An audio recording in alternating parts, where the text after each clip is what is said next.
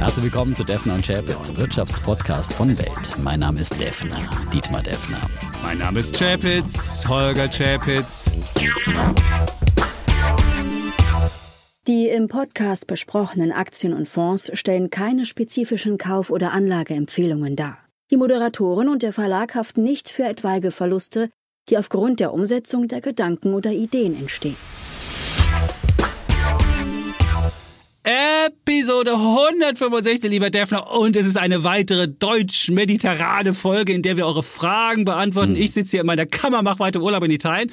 Aber du in Deutschland, ihr habt ja ganz andere Probleme. Irgendwie ja, Flutkatastrophe. In der Tat, während du urlaubst, ja. ja. ist hier Land unter in Deutschland und es ist wirklich eine Katastrophe, die sich hier ereignet hat. Und wir haben ja bei Weltfernsehen umfangreich berichtet in den letzten Tagen und es ist, ist wirklich dramatisch. Also uh, unvorstellbar. 164 Tote mindestens, die diese Flutkatastrophe inzwischen gefordert hat. Und ähm, also äh, das haben wir uns auch gefragt. Vielleicht kannst du mir es erklären. Vielleicht kannst du mir es erklären. Gesagt, es fehlen im, es fehlen fehlen im Deutschen äh, die, die Worte, um so mhm. eine Katastrophe zu erklären, um die Bilder zu erklären, die wir da gesehen haben. Also das ist wirklich. Mhm.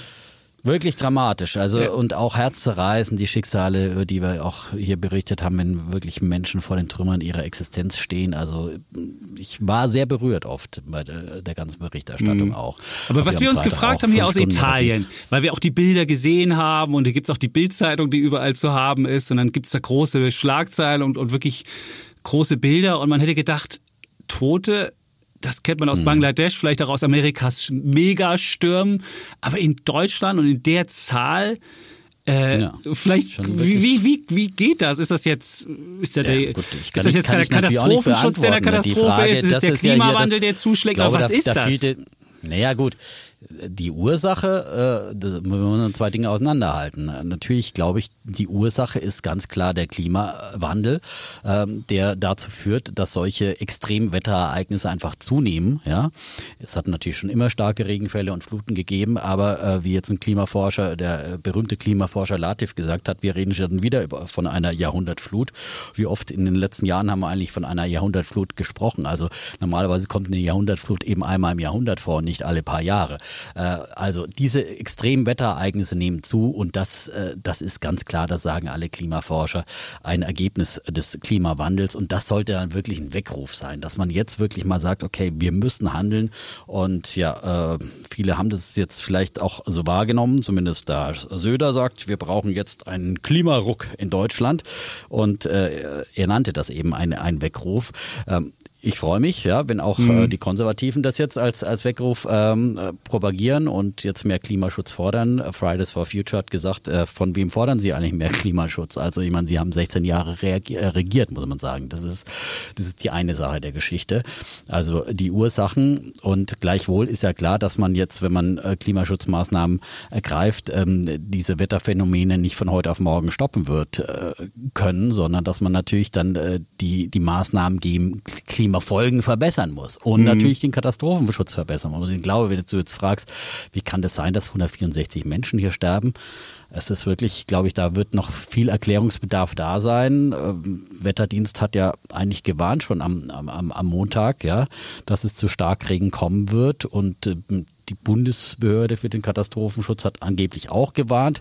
Aber irgendwo in diesem ja, Kompetenzwirrwarr in einem deutschen föderalistischen System, in diesem Flickenteppich, mhm. ist da anscheinend irgendwas hängen geblieben. Aber Und dann ist das sind so Geschichten, also, dass es keine Sirenen mehr gibt. Ne? Also was Sirene, das wäre eine Sache. Oder ist, als ich durch Amerika gefahren mhm. bin, gab es auf dem Handy wirklich eine Warnung auf jedem Handy, der in irgendeinem dieser Netze eingeloggt war. Gar eine, war, eine, war eine Warnung, bitte das nicht machen, als wir in New Orleans waren, das war vor zwei Jahren in mhm. Amerika. Ja. Gibt es sowas in Deutschland nicht? Also ich frage mich wirklich. Da würde jetzt, es gibt ja wohl einzelne Warnsysteme, aber ich meine, das Problem war ja, dass teilweise auch das äh, Handynetz ausgefallen ist und das Telefonnetz und ja, muss äh, ja vorher warnen, bevor es losgeht. Natürlich ja, musst du vorher warnen, aber ich glaube, ich glaube einfach letztendlich das Eigentliche, mhm. was die Menschen dann erwartet haben, dass dann, dann nachts wenn es wirklich äh, ganz, ganz ernst wird, die, die Sirene angeht oder sowas. Mhm. Ne? Und es, es, kam halt über Nacht, diese Flut. Das war halt das Problem. Und äh, man hat ja auch am nächsten Tag dann immer noch auch Leute gehört, die dann in anderen Gegenden wiederum gesagt haben, ja, ich will mein Haus nicht verlassen, obwohl man schon die anderen Bilder gesehen hat. Mhm. Es ist halt immer so dieses Gefühl da, glaube ich, wenn du in deinem Ort noch nie so ein Hochwasser erlebt hast, ja, äh, dass, dass das gar nicht sein kann und dass dir das nicht passieren kann. Und viele Menschen sind ja offenbar auch in den Kellern gestorben. Da fragt man sich natürlich, wie kann das passieren? Und offenbar sind da auch noch mal viele dann irgendwie in den Keller gegangen und wollten irgendwie Fotoalben retten oder was auch immer man uh. da so uh. verstaut hat.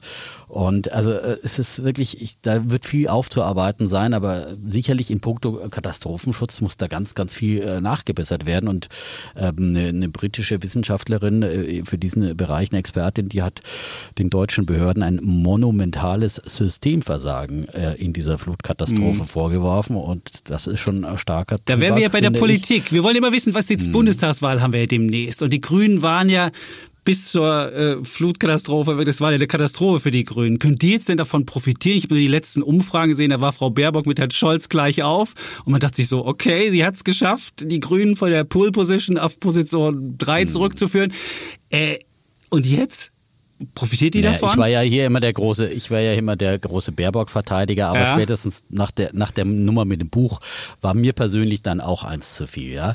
Äh, auch nicht, weil ich sage, das ist jetzt so, so alles unverzeihlich, aber dieses Komplettpaket, was sich dann gezeigt hat von der Baerbock, ist ja offenbar dann doch gewesen, da will sich einer selber größer machen, als er ist. Und das mhm. ist dann für mich das Persönlichkeitsproblem, das ich dann da, da sehe. Und spätestens seit die Taz dann äh, neulich äh, einen wirklich harten Kommentar geschrieben hat, die Taz, ja sozusagen die Haus- und Hofpostille der, der Grünen, und die dann geschrieben hat, es ist vorbei, Baerbock, ja, Ausrufezeichen in ihrem uh, Kommentar. Und okay. äh, Untertitel lautete dann, Baerbock ist an ihrem Ehrgeiz gescheitert und kann die Wahl nicht mehr gewinnen. Wenn sie das Klima retten will, sollte sie an Habeck abgeben. Und jetzt ist auch noch der Defner, jetzt ist auch noch der Defner abgerückt. Was jetzt ist, ist auch los? noch der Defner das abgesprungen. Der letzte, Nein, der letzte. Also, das ist der letzte gut. Verteidiger, ja. ja, Also äh, das war wirklich dann irgendwann mal eins too much und jetzt taucht taucht sie so wieder ganz vorsichtig auf in der Öffentlichkeit. Gestern habe ich sie im heute schon mal gesehen. Aber sie ist so, ist so ganz gebremst und will ja keinen Fehler mehr machen und okay. ja nicht das, äh, diesen Schein erwecken, als würde man das jetzt zu Wahlkampfzwecken ausnutzen. Und deswegen hat sie auch die ganze Zeit nur von Katastrophenschutz äh, gesprochen, der verbessert werden muss und gar nicht mhm. mehr so mhm. viel von Klimaschutz, was man eigentlich, das musste ihr der, Also nicht mit Gummistiefeln wie der, der Schröder damals. Nee, Wir erinnern uns an den nee, Schröder, der hat ja damals Aber, die Wahl ja, ja, gewonnen klar. wegen der Oder-Elbe-Flut. Und da ging genau. er, hat er, der hat ja diesen Instinkt. Genau, der hat diesen Instinkt. Und drum hätte ich eigentlich gedacht, na, das ist jetzt eine Steilvorlage für ja. Laschet. Ja? Also das war ja Gut, in seinem okay. eigenen Bundesland hatte das er Lachbild sich jetzt ist selbst in Italien angekommen, das kann ich dir Macher. sagen. Und dann ja. kam, genau, und dann oh. kam die Lachnummer, ja. Laschets oh. Lachnummer. Und mhm. das zeigt halt auch wieder, mhm. äh, wie es da irgendwie an Format offenbar fehlt, ja. Wenn ich mir nicht bewusst bin, dass ich im Hintergrund einer Kamera zu sehen bin und mich da wie so ein Karnevalsjacke auf, äh, aufführe, mhm. was auch immer ihn da belustigt beschäftigt hat.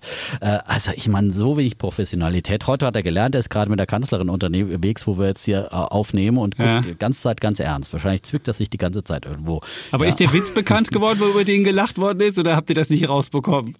Worüber er gelacht hat. Nein, also, das wäre ja nochmal. Aber es ist. Oh, wie instinktlos. Wirklich, also nein, wirklich, aber es ist doch so komplett, ja. wirklich so komplett daneben. Und damit hat er sich, glaube ich, auch wieder wirklich viele Sympathien äh, verspielt. Also der Effekt dann eben auf die Wahlen wird dann hm. Söder dagegen profiliert sich gleich wieder als hier Macher, äh, verspricht großzügige Hilfe. Wie die Bienennummer in Bayern, wir erinnern uns auch. Das war ja genauso. genau, genau. Dem, immer die, die Spitze der Bewegung. Diese Nummer mit dem Klimarock, ja. Äh, Rock, ja, er, der ist halt ein Instinktpolitiker, ja, und ja. wäre meines Erachtens eben der bessere Kanzlerkandidat und der Union gewesen. Was wählen wir jetzt? Jetzt wird Baerbock ist, ist angeschlagen, Laschet ist angeschlagen. was macht, denn, was macht denn der Scholz? Der hat 300 Millionen ausgelobt. Genau. Jetzt kommt Scholz. Der Scholz verteilt das Geld.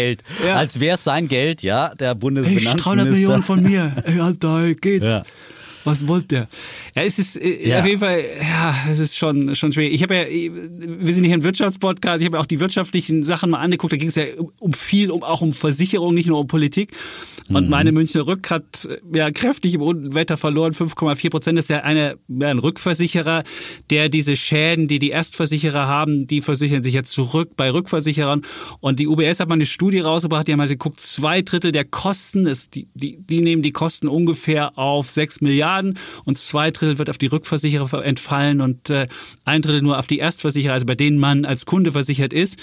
Und äh, ja, für die ist es für die ist es nicht so. Und die Frage ist ja, sind überhaupt solche Risiken noch versicherbar? Und äh, hm. ist überhaupt versagt dann ein, ein, normales Versicherungskollektiv, weil du bestimmte Absolut. Risiken gar nicht mehr versichern kannst? Und was ist dann? Muss dann der Staat einspringen? Aber wenn der Staat einspringt, warum gibt's denn noch Versicherung? Also genau. schwierige, das schwierige jetzt auch eine große Diskussion, weil ja viele, viele der Häuser gar nicht versichert sind oder zumindest nicht eben äh, gegen diese ähm, Elementarschäden, ja, die hm. man ja extra abschließt abschließen musst. Du hast sie eben nicht in einer normalen Gebäude- und Hausratsversicherung mit drin. Und anscheinend ist dabei ein oder andere das auch, keine Ahnung, übersehen worden aus Dummheit ähm, mhm. oder natürlich bewusst nicht gemacht worden, weil es in solchen Regionen natürlich die nah ans Wasser Recht gebaut haben, die Menschen, äh, auch mhm. richtig teuer ist. Und dann spart man sich die Elementarschadenversicherung. Und viele haben gesagt, ja, bei uns war ja noch nie, wir waren ja kein Hochwassergebiet, kein klassisches. Mhm. Aber wenn da plötzlich dann irgend so ein Mini-Bach zum reißenden Strom wird, wird, ja. Äh, ich glaube, die A ist von 80 auf, auf, auf 8 Meter angeschwollen, ja. Das ist ja dann wirklich, es ist ja wie ein Tsunami, ja. Mhm. Und wenn man diese Bilder gesehen hat, die haben mich persönlich auch äh, fast an ein Tsunami erinnert, wie da wirklich ab alles mitgerissen wurde. Das war, mhm. also diese, diese Bilder waren wirklich, wirklich äh, dramatisch, ne. Und natürlich ähm, Mitleid mit jedem Einzelnen, der vor den Trümmern seiner Existenz steht, aber muss natürlich auch wieder gesamtökonomisch das betrachten und ähm, auch immer diese äh, reflexhafte Zusage der Politik, ja, wir machen ja schnelle unbürokratische Hilfe. Ähm, da ist halt die, die Ökonom habe ich jetzt gelesen vom ZDW, der sagt halt, äh, ja, ähm, die Forderung nach Schnellhilfen für Unwettergeschädigte, die äh, muss man schon skeptisch sehen, weil die ökonomische Forschung zeigt, dass schnelle und unbürokratische Hilfe dann eben, so notwendig sie im Einzelfall ist, ähm, langfristig kontraproduktiv ist die falschen kann, Anreize setzt. Dann, hey, der Defner genau, lernt dazu Anreize, Anreize zur privaten Vorsorge. Incentives ja, matter, sagt der Ökonom dazu. Ja, das in allen ja. Belangen so, ob du Schulden weil machst oder ob du das machst. Eben zur privaten klar. Vorsorge auf der einen Seite ja. oder zum, zum Beispiel zum Abschluss einer Elementarschadenversicherung oder eben auch zu baulichen dann Vorsorgemaßnahmen genau. dann eben fehlen oder eben auch nicht mhm. in so eine riskante Lage zu ziehen wie nah ans Wasser, äh, wo dann wahrscheinlich auch der Preis für ein Haus dann entsprechend äh, günstiger möglicherweise mhm. ist, weil dieses Risiko eingepreist ist.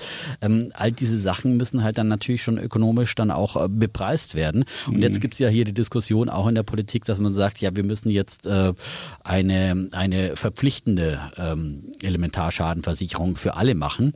Und da gibt es aber dann wieder dann äh, Länderjustizminister schlagen hier vor, wir brauchen eine Zwangselementarschadenversicherung für alle nach dem das Solidarprinzip. Das heißt, Kollektiv. jeder Hausbesitzer ja. bundesweit soll zahlen, egal wie gefährdet seine Immobilie ist mhm. und am besten eben noch nach äh, nicht nach individueller Risikobewertung. Hat mit Versicherungsprinzip nichts so zu tun, das kann ja. ich dir sagen. Das Versicherungsprinzip halt dann, geht ja, immer um Risiko genau. und Eintrittswahrscheinlichkeit und das wird bepreist. Und das ist immer, das ist ja das Problem. Es ist aber übrigens gibt es ja auch in der in der Krankenversicherung Unisex-Tarife, wo es darum geht, Frauen und Männer, die auch unterschiedliche Risiken oder da hat man ja auch politisch versucht einzugreifen. Immer eine Versicherung ist ja immer. Ja, ja. ja gut, grundsätzlich gibt es in der gesetzlichen Krankenversicherung, das ist eigentlich so eine Solidarversicherung, weil du, du wirst ja nicht eingestuft, ob du jetzt mhm. starker Raucher bist oder Extremsportler. All diese Risiken werden ja nicht bewertet. Das war bei der privaten Krankenversicherung war das Unisex-Prinzip. Da war es genau so, da war die Frage, weil da Männer früher sterben und Männer weniger häufig zum Arzt gehen und weniger, äh, die weniger hohe, hohe Kosten verursachen. Da war es ja immer so, dass die Tarife für Männer mhm. günstiger waren und da kam die Politik und sagt, nee, nee, das geht nicht, Versicherungsprinzip hin oder her. Da muss man einen Unisex-Tarif machen und das wäre jetzt auch so ein Uni-Umwelttarif für alle. Ja, das wäre so ein ja, Uni, uh, genau. Ja. Ja, und das ist dann halt schon wieder dann natürlich eine, eine große, ja, äh, dann subventionierst du halt, dann subventionierst ja. du halt die Leute, die genau. am Rhein wohnen oder an der A leben oder sonst wie wohnen und ähm, ja. Wobei grundsätzlich finde ich schon, man sollte schon äh, letztendlich eine Elementarschadenversicherung dann eigentlich zur Pflicht machen, aber Gebäudeversicherung mit, mit ist Pflicht im Übrigen. Das wollte ich sagen. Wir haben ja. jetzt auch, wir besitzen genau. ja auch äh, eine Immobilie und da musst du Gebäudeversicherung brauchst du. Hausratversicherung Klar. ist Vor keine Pflicht. Hausab Hausrat ist nicht Pflicht. Genau, ja. bei Haus genau. Du hast also eine Gebäude ja. und da ist ja alles versichert. Wenn es auch mal regnet, das ist auch mit versichert. Nur wenn es halt eine Flut gibt oder so richtig Hochwassergeschichten, die sind da nicht mit drin. Und aber wenn genau. beispielsweise mal ein Sturm kommt und die Markise abreißt, dann ist das von der Gebäudeversicherung Krankenversicherung mit dabei. Also es ist, wir haben das schon häufiger erlebt. Also da sind schon Sachen mit drin, aber eben so, so Extremwetterereignisse, das, das zahlt die Versicherung dann halt nicht. Ja, ja. aber ich, letztendlich finde ich schon, die Diskussion ist wichtig, dass man so eine, eine Pflicht macht und auch wenn man sagt, okay, der Staat springt jetzt ein und hilft jemandem, dass er dann auch sagt, okay, dann musst du aber auch hier Maßnahmen ergreifen für die Zukunft und äh, auch äh, da Versicherungen abschließen und so weiter. Es kann nicht sein, dass du einfach sagst, oh, hier, Staat, hilf mal. Aber das ist ja schon passiert. Das gibt es ja angeblich schon seit 2019 ja. oder 17, aber das wird jetzt wieder wahrscheinlich gekippt und man sieht, im Ernstfall kommt dann eben doch der Staat und haut dich raut. Moral Hazard heißt ja das berühmte Phänomen. Das ist ja auch so, mhm. wenn du beim Mietwagen Vollkasko hast, äh, don't be gentle, it's a rental, ist ja immer so ein klassischer Spruch, dann fährst du halt auch wie Sau, weil du weißt, egal mit welchem Schaden du die Kiste zurückbringst, ähm, du musst nichts zahlen dafür. Also immer wenn du ja, wenn du versichert, wenn du voll versichert bist und nicht selbst auch ein gewisses Risiko mitträgst, dann gehst du mit Sachen riskanter und weniger sorgsam um. Und das ist in, in, in vielen Sachen so, ob du Krankenversicherung bist oder wenn du eine, wenn du eine, eine, eine eine, eine Haftpflichtversicherung hast und du nimmst beispielsweise eine Selbstbeteiligung, ist die viel, viel, viel billiger, weil alle die Leute, die Versicherungsbetrug auch begehen oder die einfach doof durchs Leben stapfen, die hast du halt da nicht in diesen Tarifen mit drin. Also es kann sich auch lohnen für Leute, die mal eine Haftpflicht machen, dass du sagst, okay, ich will wirklich nur gegen große Risiken versichert sein und nur ab 500 Euro, also 500 Euro Selbstbehalt haben und nur Schäden, die höher sind, dann äh, von der Versicherung tragen lassen. Also es kann sinnvoll sein, auch mit Selbstbehalt zu gucken. Also das ist gerade im Versicherungs, äh, bei Versicherungen kann das, kann das spannend sein, sich, sich ja. sowas anzugucken. Wenn man Kinder hat, sollte man nie einen Selbstbehalt machen. Das sei doch dazu gesagt. So, nicht, naja, dass jemand wenn man wirklich sagt, so diese ganz großen Risiken absichern will, ähm, finde ich, äh, eben auch bei einer Gebäude- oder Hausratsversicherung könnte man ruhig auch einen Selbstbehalt machen, ja. Dann zahlt man die Vase oder was halt immer kaputt geht, dann halt mal selber. Aber es geht ja, und bei Versicherungen geht es ja immer um die Absicherung von, von existenziellen Von existenziellen Risiken, Risiken. ganz und, genau. Es geht nicht um alles. Das ist das Entscheidende ja. bei Versicherungen. Ja. Nicht immer, dass du dein, dein Reisegepäck versicherst und jetzt den Koffer kannst du den notfalls auch wieder selber kaufen. Ja, ja. Aber wenn du halt dein Haus verlierst, ja, und äh, verschuldet bist, dann ist das wirklich existenziell. Mhm. Und äh, dann sollten solche Risiken einfach abgesichert sein, ja. Und äh, auch die Banken darauf dringen und die Politik, finde ich, mhm. eben auch. Eine Diskussion ist auch, dass man sagt, okay, du musst zumindest äh, dann äh, aktiv diese Elementarschadenversicherung abwählen, wenn du eine abschließt. Ja, du musst dann. Äh, das wäre das berühmte Nudging. Du versuchst aktiv, die Leute genau. zu nudgen, aktiv, sowas reinzutreiben. Aktiv zu sagen, ja. nein, ich will dieses Risiko selber in Kauf nehmen und ich bin mir voll bewusst, dass ja. ich bei äh, Unwetterkatastrophen keinen Versicherungsschutz ah, Das ist immer so, so, politisches Nudging, so, das ist, finde ich, immer problematisch. Ja, also weil du halt die Leute, weil das, das, es kann gut sein. In, zum Beispiel in, in Frankreich haben sie es jetzt gemacht, wenn du in Cafés gehen willst, musst du, musst du eine Impfung haben. Oder die Franzosen, die ja so Kaffeefreunde sind, haben sich gleich mal 900.000 sofort zur, zur Impfung angemeldet. Das ist so ein Nudging, wo es nee, schon problematisch ist. Ein anderes Thema. Nein, aber, aber ist, du versuchst die Leute zu irgendeinem Verhalten zu drängen über solche, solche Nudges, also so Schubser. Ja, Und die Frage ist, gesagt, ist das gut, wenn, wenn ist das halt, schlecht? Ah, ist, ja, ich finde es immer problematisch, ja. wenn du, wenn du, wenn du Leuten einen Brief nach Hause schickst, 99 Prozent deiner Menschen haben schon ihre, ihre Steuern bezahlt, du bist der Letzte, der es noch nicht gemacht hat, mach auch mal. Solche Sachen gibt es ja auch in Amerika. Ist immer so, wo die Politik versucht, dich zu gutem Verhalten oder du legst halt die Äpfel auf Augenhöhe und aber die Schokoriegel halt packst du zum Boden, hm. damit die Leute eher Äpfel greifen und nicht die Schokoriegel. Ach, ja. Ja, du, du jetzt werden hier wirklich äh, Äpfel mit Birnen und Schokoriegeln. Ja, aber das sind so klein und ist aber nicht, ist kein großer Unterschied. Es wird den Leuten die Freiheit so ein bisschen genommen. Ja, Freiheit. Oder Eigen, kannst dich ja immer noch bücken im Regal. Also, ja, ähm, ja. Aber ich finde schon, dass das ist, weil am Ende trägt ja dann die Allgemeinheit das Risiko. Und dann mhm. hat die Allgemeinheit auch das Recht, äh, sozusagen da erzieherisch zu wirken, damit mhm. sie nicht so viele Risiken in Kauf nehmen muss. Wie wenn, äh, klar, ist bei Lebensmitteln, wenn einer übergewichtig ist, ist ein Gesundheitsrisiko auch für die Krankenkasse mhm. und für die Volkswirtschaft. Also finde ich schon, dass da die Allgemeinheit eben auch ein erzieherisches Recht also, hat. Also Äpfel auf Augenhöhe, das ist das, das, das ist das, ist das Defner Politikprogramm. Genau. Alle, alle ja. Schokoriegel nur noch Fördern Bückware. Und fordern, finde ich. Fördern und fordern, ne? Also ja, aber dieses so. Nudging, gut, okay, es gibt ja so eine Nudge-Unit auch in, im Kanzleramt, die solche Sachen machen und wahrscheinlich ist genau was abwählen. Das ist ja bei der Altersvorsorge genauso, wenn du in eine Firma eintrittst und irgendwie einen Arbeitsvertrag machst, dass du automatisch eine betriebliche Altersvorsorge kriegst und es aktiv abwählen musst, dann ja. das wäre auch so ein ähnliches Ding, wissen wenn du halt wir haben doch auch an den Märkten gelernt, ja. also die, die was wir haben doch an den Märkten gelernt, diese Lehre vom rationalen Anleger, Gibt's vom nicht, rationalen ja, ich weiß. Menschen, der seine Risiken rational bewertet und dann äh, äh, mhm. sagt, klar, da kann ich nur zu dem einen Schluss kommen, ich mache jetzt eine Versicherung, den gibt es einfach nicht, sondern ja, ja. es wird einfach verdrängt, es wird, die, viele wollen sich wahrhaben, verdrängen Risiken. Ja, aber dann könntest du auch kommen, teuer, was auch immer. Wenn du, wenn daher, du geboren wirst, musst du bei der Geburtsurkunde gleich kriegst du einen Aktiensparplan gleich mit, wenn du es nicht abwählst. So könnte man ja auch anfangen. Also du weißt, du siehst, wie... Ja, das ist ja auch ein Gedanke bei solchen, bei solchen Fonds, dass man sagt, okay, dass wir aktiv das anbieten und dann, ja, dann sieht man sich dagegen und dann gäbe es mehr Aktionäre in Deutschland. So, äh, Automatisch, halt einfach, ja. Ja, Gut. So, also so viel zu ah, diesem ja. Thema. Ein großer Themenkomplex Auf mit vielen, vielen äh, Fragen, übergreifenden Fragen, wie wir gesehen haben, die äh, unser menschliches Zusammenleben mhm. insgesamt treffen. Aber es ist im Moment ist natürlich wirklich immer noch diese, ja, diese Erschütterung da, finde mhm. ich. Und, und ich finde, wir sollten einfach wirklich jetzt diese Bilder nicht vergessen und nicht wieder zur Tagesordnung übergehen. Und ich finde, wenn, also nochmal zum Thema Klimaschutz, das ist alles Entscheidende, dass wir wirklich die Ursachen angehen, weil es wird noch schlimmer werden. Es wird immer schlimmer werden, je höher die Temperaturen steigen, desto mehr solche Wetterextreme wird es geben, wenn wir nicht endlich mal die Bremse einlegen. Und schön, wenn der Herr Stoiber jetzt sagt, ein Druck musste, musste das Land gegen, mhm. dann muss er aber im gleichen Atemtext, auch, äh, Atemzug auch sagen, äh, dann müssen wir aber auch äh, über höhere Benzinpreise reden, dann müssen wir auch über Windräder äh, reden, die ausgebaut werden, dann müssen wir über einen Netzausbau reden, über all diese unbequemen ja, aber ist es das auch? müssen die Politiker du musst dann auch, auch darüber reden, reden über, ich, ja? ja, aber du hast viele Sachen, die, die beispielsweise Versiegelung von von Böden, die passiert sind. Du hast ja, ganz andere, du hast Begradigung ja. von Flüssen, Absolut. du hast die ganzen Absolut. Auen, die weg sind. Natürlich. Beispielsweise, ich besitze eine Elbwiese bei Tagamünde, die ich von meiner Oma mal geerbt oh. habe. Die steht ja immer unter Wasser. Die gibt's noch. Ja, ja, die habe ich. Ich habe, ich muss gestehen, ich habe da einmal in meinem Leben 20, äh, 20 Mark noch für bekommen, aber seither habe ich nie wieder was von dieser Elbwiese gehört. Aber die steht halt immer unter Wasser. Aber solche, äh, ich bin also aktiv beim Umweltschutz mit tätig. Aktiver mit meinem Naturschutz. Genau. Aber eigentlich aber, solltest du dafür solche, entschädigt werden. Aber solche Sachen, ich, ja? solche Sachen werden halt abgebaut. Mhm. Du versuchst halt den Fluss Klar. zu begradigen und dann stellst du halt Natürlich. lieber eine Hütte drauf. Und äh, Logisch. ist halt, ja. das, das gehört mit dazu. Das ist also, ja das, was ich, das, ja, das habe ich ja anfangs gesagt. Klimafolgen, äh, ja. wir müssen uns auf die, auf die Klimafolgen natürlich auch einstellen. Mhm. Ja, das sagt auch äh, der Asmussen vom äh, Bund der Versicherter, Ver Versicherer, ja, ähm, dass wir natürlich damit anders baulich umgehen müssen und mhm. nicht auch alle überall Baugebiete ausweisen, die dann in, in solchen gefährdeten Gebieten sind. Das ist ja auch klar. Aber wir müssen vor allem an die Ursachen des Problems ran. Wir sehen, dass das Menschenleben fordert, ja, äh, irgendwie so äh, das also abzutun, ach Klimawandel wird halt mal ein bisschen wärmer, wie es oft geschehen ist, oder hm, vielleicht gibt es den doch nicht, oder vielleicht ist alles nicht so schlimm und es vergeht wieder.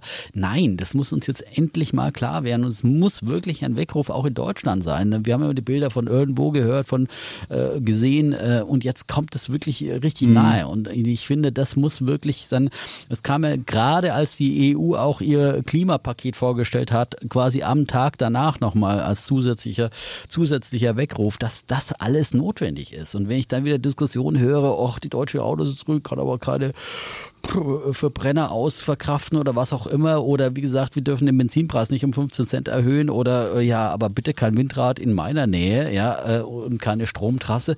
Äh, das muss jetzt einfach mal aufhören, weil das alles gefährdet einfach auch Menschenleben, auch in Deutschland. Mhm. Aber was, was mir hier in Italien auffällt, wir haben wirklich, es gibt jetzt immerhin wieder ein paar Windräder, es gibt ein paar, viel mehr als früher, mhm. es gibt auch ein paar Solardächer, aber hier, wo wirklich die Sonne ja viel stärker scheint und wir haben hier wirklich auch sehr viel Wind hier in der Toskana, ich meine, man will natürlich nicht die ganze Toskana mit so komischen Windrädern verschändeln, aber da ginge echt noch mehr. Und auch was Elektroautos anbetrifft, ja, Solar, was ne? Elektroautos ne? anbetrifft, da ist ja mhm. fast nichts. Ich habe immer, wir haben einen ganzen Urlaub und wir sind viel mit unserem mit unserem Verbrennerkiste rumgefahren. Hm. Vielleicht vier Elektroautos oder fünf gesehen und auch nur ganz wenige Elektroserien. Da sollte man auch, äh, weiß ich nicht, ich finde, hoffentlich kommt da dieser europäische, äh, ja, dieser, dieser Rettungsfonds, der ja über 190 Milliarden, genau, der Wiederaufbaufonds, der, ja, genau. dass der hier in Italien mal dafür sorgt, dass wir da auch ein bisschen, weil, weil die Italiener, die haben zwar jetzt das Fahrradfahren entdeckt, das gibt's schon, aber wie die hm. Fahrrad fahren, die fahren irgendwie alle den Sattel zu tief. Also es gibt ein paar so Kampfradler, die fahren mit Helm und, und, und fahren dich fast um. Und dann gibt's diese Sonntagsfahrer, aber die sie mal nennen, und die fahren mit satteltief und machen immer so breitbeinig. Und wenn du überholst, ist es so, als ob jemand da so, ein, so eine Hand immer die ganze Zeit raushält und dann haben sie keine Radwege. Also es ist wirklich äh, sehr äh, komisch hier, was, was, was, was Klimaschutz anbetrifft. Und diese ganzen Plastikflaschen, die wir hier noch benutzen, wenn wir einfach uns Wasser kaufen, weil das Wasser aus der Leitung wirklich nicht genießbar ist Also das finde ich, da ginge, da ginge auch noch was. Ähm, ja, das ja, ist jetzt mein Blick hier aus also, Italien. Um, ja. Würde ich auf jeden Fall sagen. Also das finde ich auch in den Südländern ist da wirklich. Aber wollen wir hoffen, dass da das große Hilfspaket der EU dann auch wirklich äh, zielführend investiert wird, so mhm. wie äh, es vorgeschrieben wird in Digitalisierung und eben vor allem auch ähm, in äh, die Klimaziele und in den Green Deal äh, fließt. Und da ist natürlich dann, ist es auch dann sehr effizient investiert. Wenn du Solaranlagen äh, in Italien baust, mhm. ist es natürlich effizienter, als wenn du sie in, Deutschland, Deutschland baust, aus. Gesamtklimasicht. Genau. Ja? Das mhm. muss man auch mal so sehen, ja. Das ist da auch. Die, Aber da gibt es doch eine Frage. Wir wollen ja auch Fragen beantworten heute hier. Und da gab es genau, eine unbedingt. Frage von Nils. Und Nils hat nämlich gefragt, ähm, gerade äh, äh Frage zu zu Cleantech grüne Aktien. In welche Cleantech grüne Aktien oder Fonds würdet ihr mir raten, jetzt einzusteigen? Klammer auf, um sie langfristig zu halten, Klammer zu, wäre ein anderer Zeitpunkt besser, die zu kaufen? Also muss man das jetzt machen oder weiß ich nicht was. Was mir heute auffällt, oder was insgesamt mir auffällt, dass äh, in diesem Jahr die nicht nur die Versicherungen schlecht abgeschnitten haben, sondern auch all die grünen Aktien. Beispielsweise Siemens Energy ist der größte Verlierer im DAX dieses Jahr. Und wenn ich mir heute angucke, ist RWE, die ja auch so ein bisschen sich umbauen zum grünen Versorger, ist heute der größte Verlierer. Also man fragt sich so. RWE hat auch ein bisschen gelitten übrigens unter der, unter der Flut jetzt, weil sie auch ein äh, Kohlekraftwerk da betroffen okay. ist. Aber das ist nur ein Gut, Effekt, die haben auch noch alte Sachen im Angebot. Ja, ja. Das stimmt, die sind auch noch sehr schmutzig teilweise. Aber, aber ja, die Frage ist, und du bist ja so ein großer Anhänger auch von diesem iShares Global Clean Energy, der ist in diesem Jahr minus 19 Prozent. Ja, hm. Soll ja, ich das jetzt also machen? Das wäre ein Fonds, den man nehmen könnte. Da sind 80 Werte drin, dass man ihm ja. sagt, also Nils, wenn du, wenn du globale Clean Energy haben willst, der ist ja auch umgebaut worden. Der Index hat jetzt 80 Werte drin, ist breit aufgestellt, hat von Solar über Wind bis zu Versorgung alles drin. Und eigentlich ist das der, der Standardfonds, den man nehmen kann. Ist nicht mehr so volatil wie früher, weil früher war relativ viel Wasserstoff drin und äh, da war ja eine Plug Power mit 20 Prozent teilweise gewichtet. Das ist mittlerweile nicht mehr so. Trotzdem ja, muss das nicht, wenn du heute einsteigst, morgen gleich sehr viel wert sein. Das, wir haben es ja gesehen, Gewinnwarnung bei Siemens Gamesa, was es gab. Und ah, das heißt nicht unbedingt, dass Klimakatastrophe, Klimaschutz, Klimainvestments auch gleich sofort in dieser Branche zu sofortigen Gewinn machen. Wenn du langfristig das machst, glaube ich, ist es eine gute Sache. Würde ich, also ist meine Einschätzung. Wenn du es langfristig machst, würde ich denken, muss das irgendwie laufen. Kurzfristig sind die relativ gut gelaufen in den letzten Jahren. Da wirst du wahrscheinlich nicht die, die, die größte Rendite machen. So. Aber wenn, wenn du sagst, naja, langfristig also kann man es machen. Ich glaube, das ist jetzt, dieser Rücksetzer ist jetzt ein, ein super Einstiegszeitpunkt, ganz ehrlich. Ähm, und äh, dass das jetzt wirklich eine, eine sehr, sehr gute Chance ist, äh, zum einen dieser Rücksetzer, zum anderen werden jetzt alle Weichen in Richtung Grün gestellt. Die Ampeln stehen auf Grün, auf, äh, in Richtung Klimaschutz. Eben was jetzt die EU vorgelegt hat mit ihrem Klimaschutzprogramm. Zum Beispiel beinhaltet das ja auch ähm, einen deutlichen Ausbau der ähm, erneuerbaren Energie und und ähm, nach Schätzungen müsste dann zum Beispiel die Windkraft äh, mit doppeltem Tempo ausgebaut werden, wie es bisher der Fall ist, äh, wenn man die Klimaziele dieses neuen Klimapakets erreichen will. Und ähm, das heißt dann natürlich für die Windkraftanlagenhersteller doch auch deutlich steigende Aufträge. Da muss sich vieles, vieles noch tun. Auch in Deutschland, viele Regularien müssen beseitigt werden. Und äh, deswegen der Global Clean Energy hat ja auch jetzt äh, Windkraftunternehmen mit drin. Vestas ist da inzwischen der größte ähm, Brocken im, im ETF mit acht Prozent, ähm, gefolgt von Enphase Energy, das ist ein Solarrichterhersteller und, äh, und Orsted, ja, ein Windpark. Die heißen Örsted, das habe ich mir erzählen lassen. Die heißen Örsted. Örsted. Ah, ja, haben wir gelernt. Ja, haben genau. wir gelernt. Örsted. Ist, ja. Genau. Und ich finde auch nach wie vor, dieser Global Clean Energy ist schön breit aufgestellt. Der ist immer wieder ein gutes Basisinvestment. Eigentlich ist er Bereich. das, oder? jetzt, wo, es ist er. Ja, Wer und Black Power ist zwar auch noch groß gewichtet äh, auf der fünften Stelle, aber die sind noch unter den Brennstoff, äh, unter den Wasserstoffwerten. Ach, die, die haben nur noch 3,8 Prozent. Die ja, haben nur noch 3,8 genau, Prozent genau, Gewicht. Und man will ja auch da dabei sein. Genau. Genau. Aber ich habe noch einen anderen entdeckt, Hast der ist jetzt ganz neu auf dem Markt. Bin ich aber gespannt. Äh, wir haben ja immer, ich habe ja auch immer den Invesco äh, Solar ähm, äh, ETF empfohlen oder empfehlen tun wir hier sowieso nicht, sondern genannt als Idee. Der ist aber in Deutschland schwer handelbar. Ich weiß gar nicht, ob es ihn überhaupt noch irgendwo gibt. Und ähm, alternativ ist jetzt ein neuer Solar Energy ETF auf den Markt gekommen hier in Deutschland erst am 1. Juni. Das ist der von HAN, ähm, HAN ETF Solar Energy. Äh, ich sag mal kurz die Wertpapierkennummer, ja, bevor man sich A3CPGF. Und wie gesagt, am 1. Juni auf den Markt gekommen. Ähm, hat Top-Wert, also die sind relativ gleichgewichtet, die Werte hier. Ich habe hier die aktuelle Aufstellung. Cinco Solar, meine Lieblings-Solaraktie, die ich auch selber im Depot habe, mit dreieinhalb Prozent äh, gewichtet. Dann Flat Glass Group, äh, Renova, Meyer Burger, auch schon mal eine Idee von mir hier gewesen, mhm. ne? man erinnert sich. Solarpark, äh, Chini Solar und so weiter. Enphase ist auch mit drin. Alle relativ ähnlich gewichtet und da investiert man halt dann in die Solarbranche. Aber besser finde ich auch breiter aufgestellt den Global äh, Clean Energy. Und ansonsten, na, natürlich habe ich ja auch immer wieder auch Einzelwerte genannt, ähm, die, die ich zum Beispiel im Depot habe. Aber besser ist es wirklich hier breit aufgestellt zu sein. Und eins, was jetzt vielleicht auch das Beispiel Siemens Gamesa zeigt, ist natürlich, dass gerade im Windkraftanlagenbau schon der Wettbewerbsdruck auch noch sehr, sehr hoch ist. Ja, und ähm, dass es da eben auch äh, schon noch immer wieder Probleme gibt, äh, dass das ein Selbstläufer natürlich nicht ist. Aber und die Rohstoffpreise Thema, sind gestiegen, lieber Defner. Genau, und du brauchst das, ja auch, du genau, brauchst ein bisschen Rohstoffe genau. dafür, vielleicht ein bisschen brauchst du auch für, Kupfer, brauchst du, auch du brauchst für, ein bisschen andere Sachen. Insofern klar, brauchst du auch für, für Solar, wahrscheinlich für Windkraft mehr Rohstoffe ähm, als für Solar. Bei Solar, bei den chinesischen Herstellern, auch bei Xini, äh, Chinko meine ich, haben wir immer noch das Problem jetzt mhm. auch mit den äh, Rohstoffen, die dann wieder aus dieser Uiguren-Region Diskussionen kommen, wo es dann wieder Boykottdrohungen teilweise gab und so weiter. Also das ist natürlich alles, ist alles nicht ohne.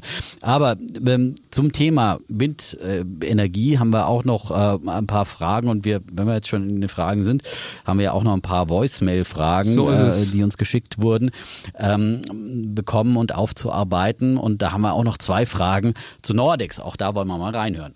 Hallo, Toni aus Frankfurt.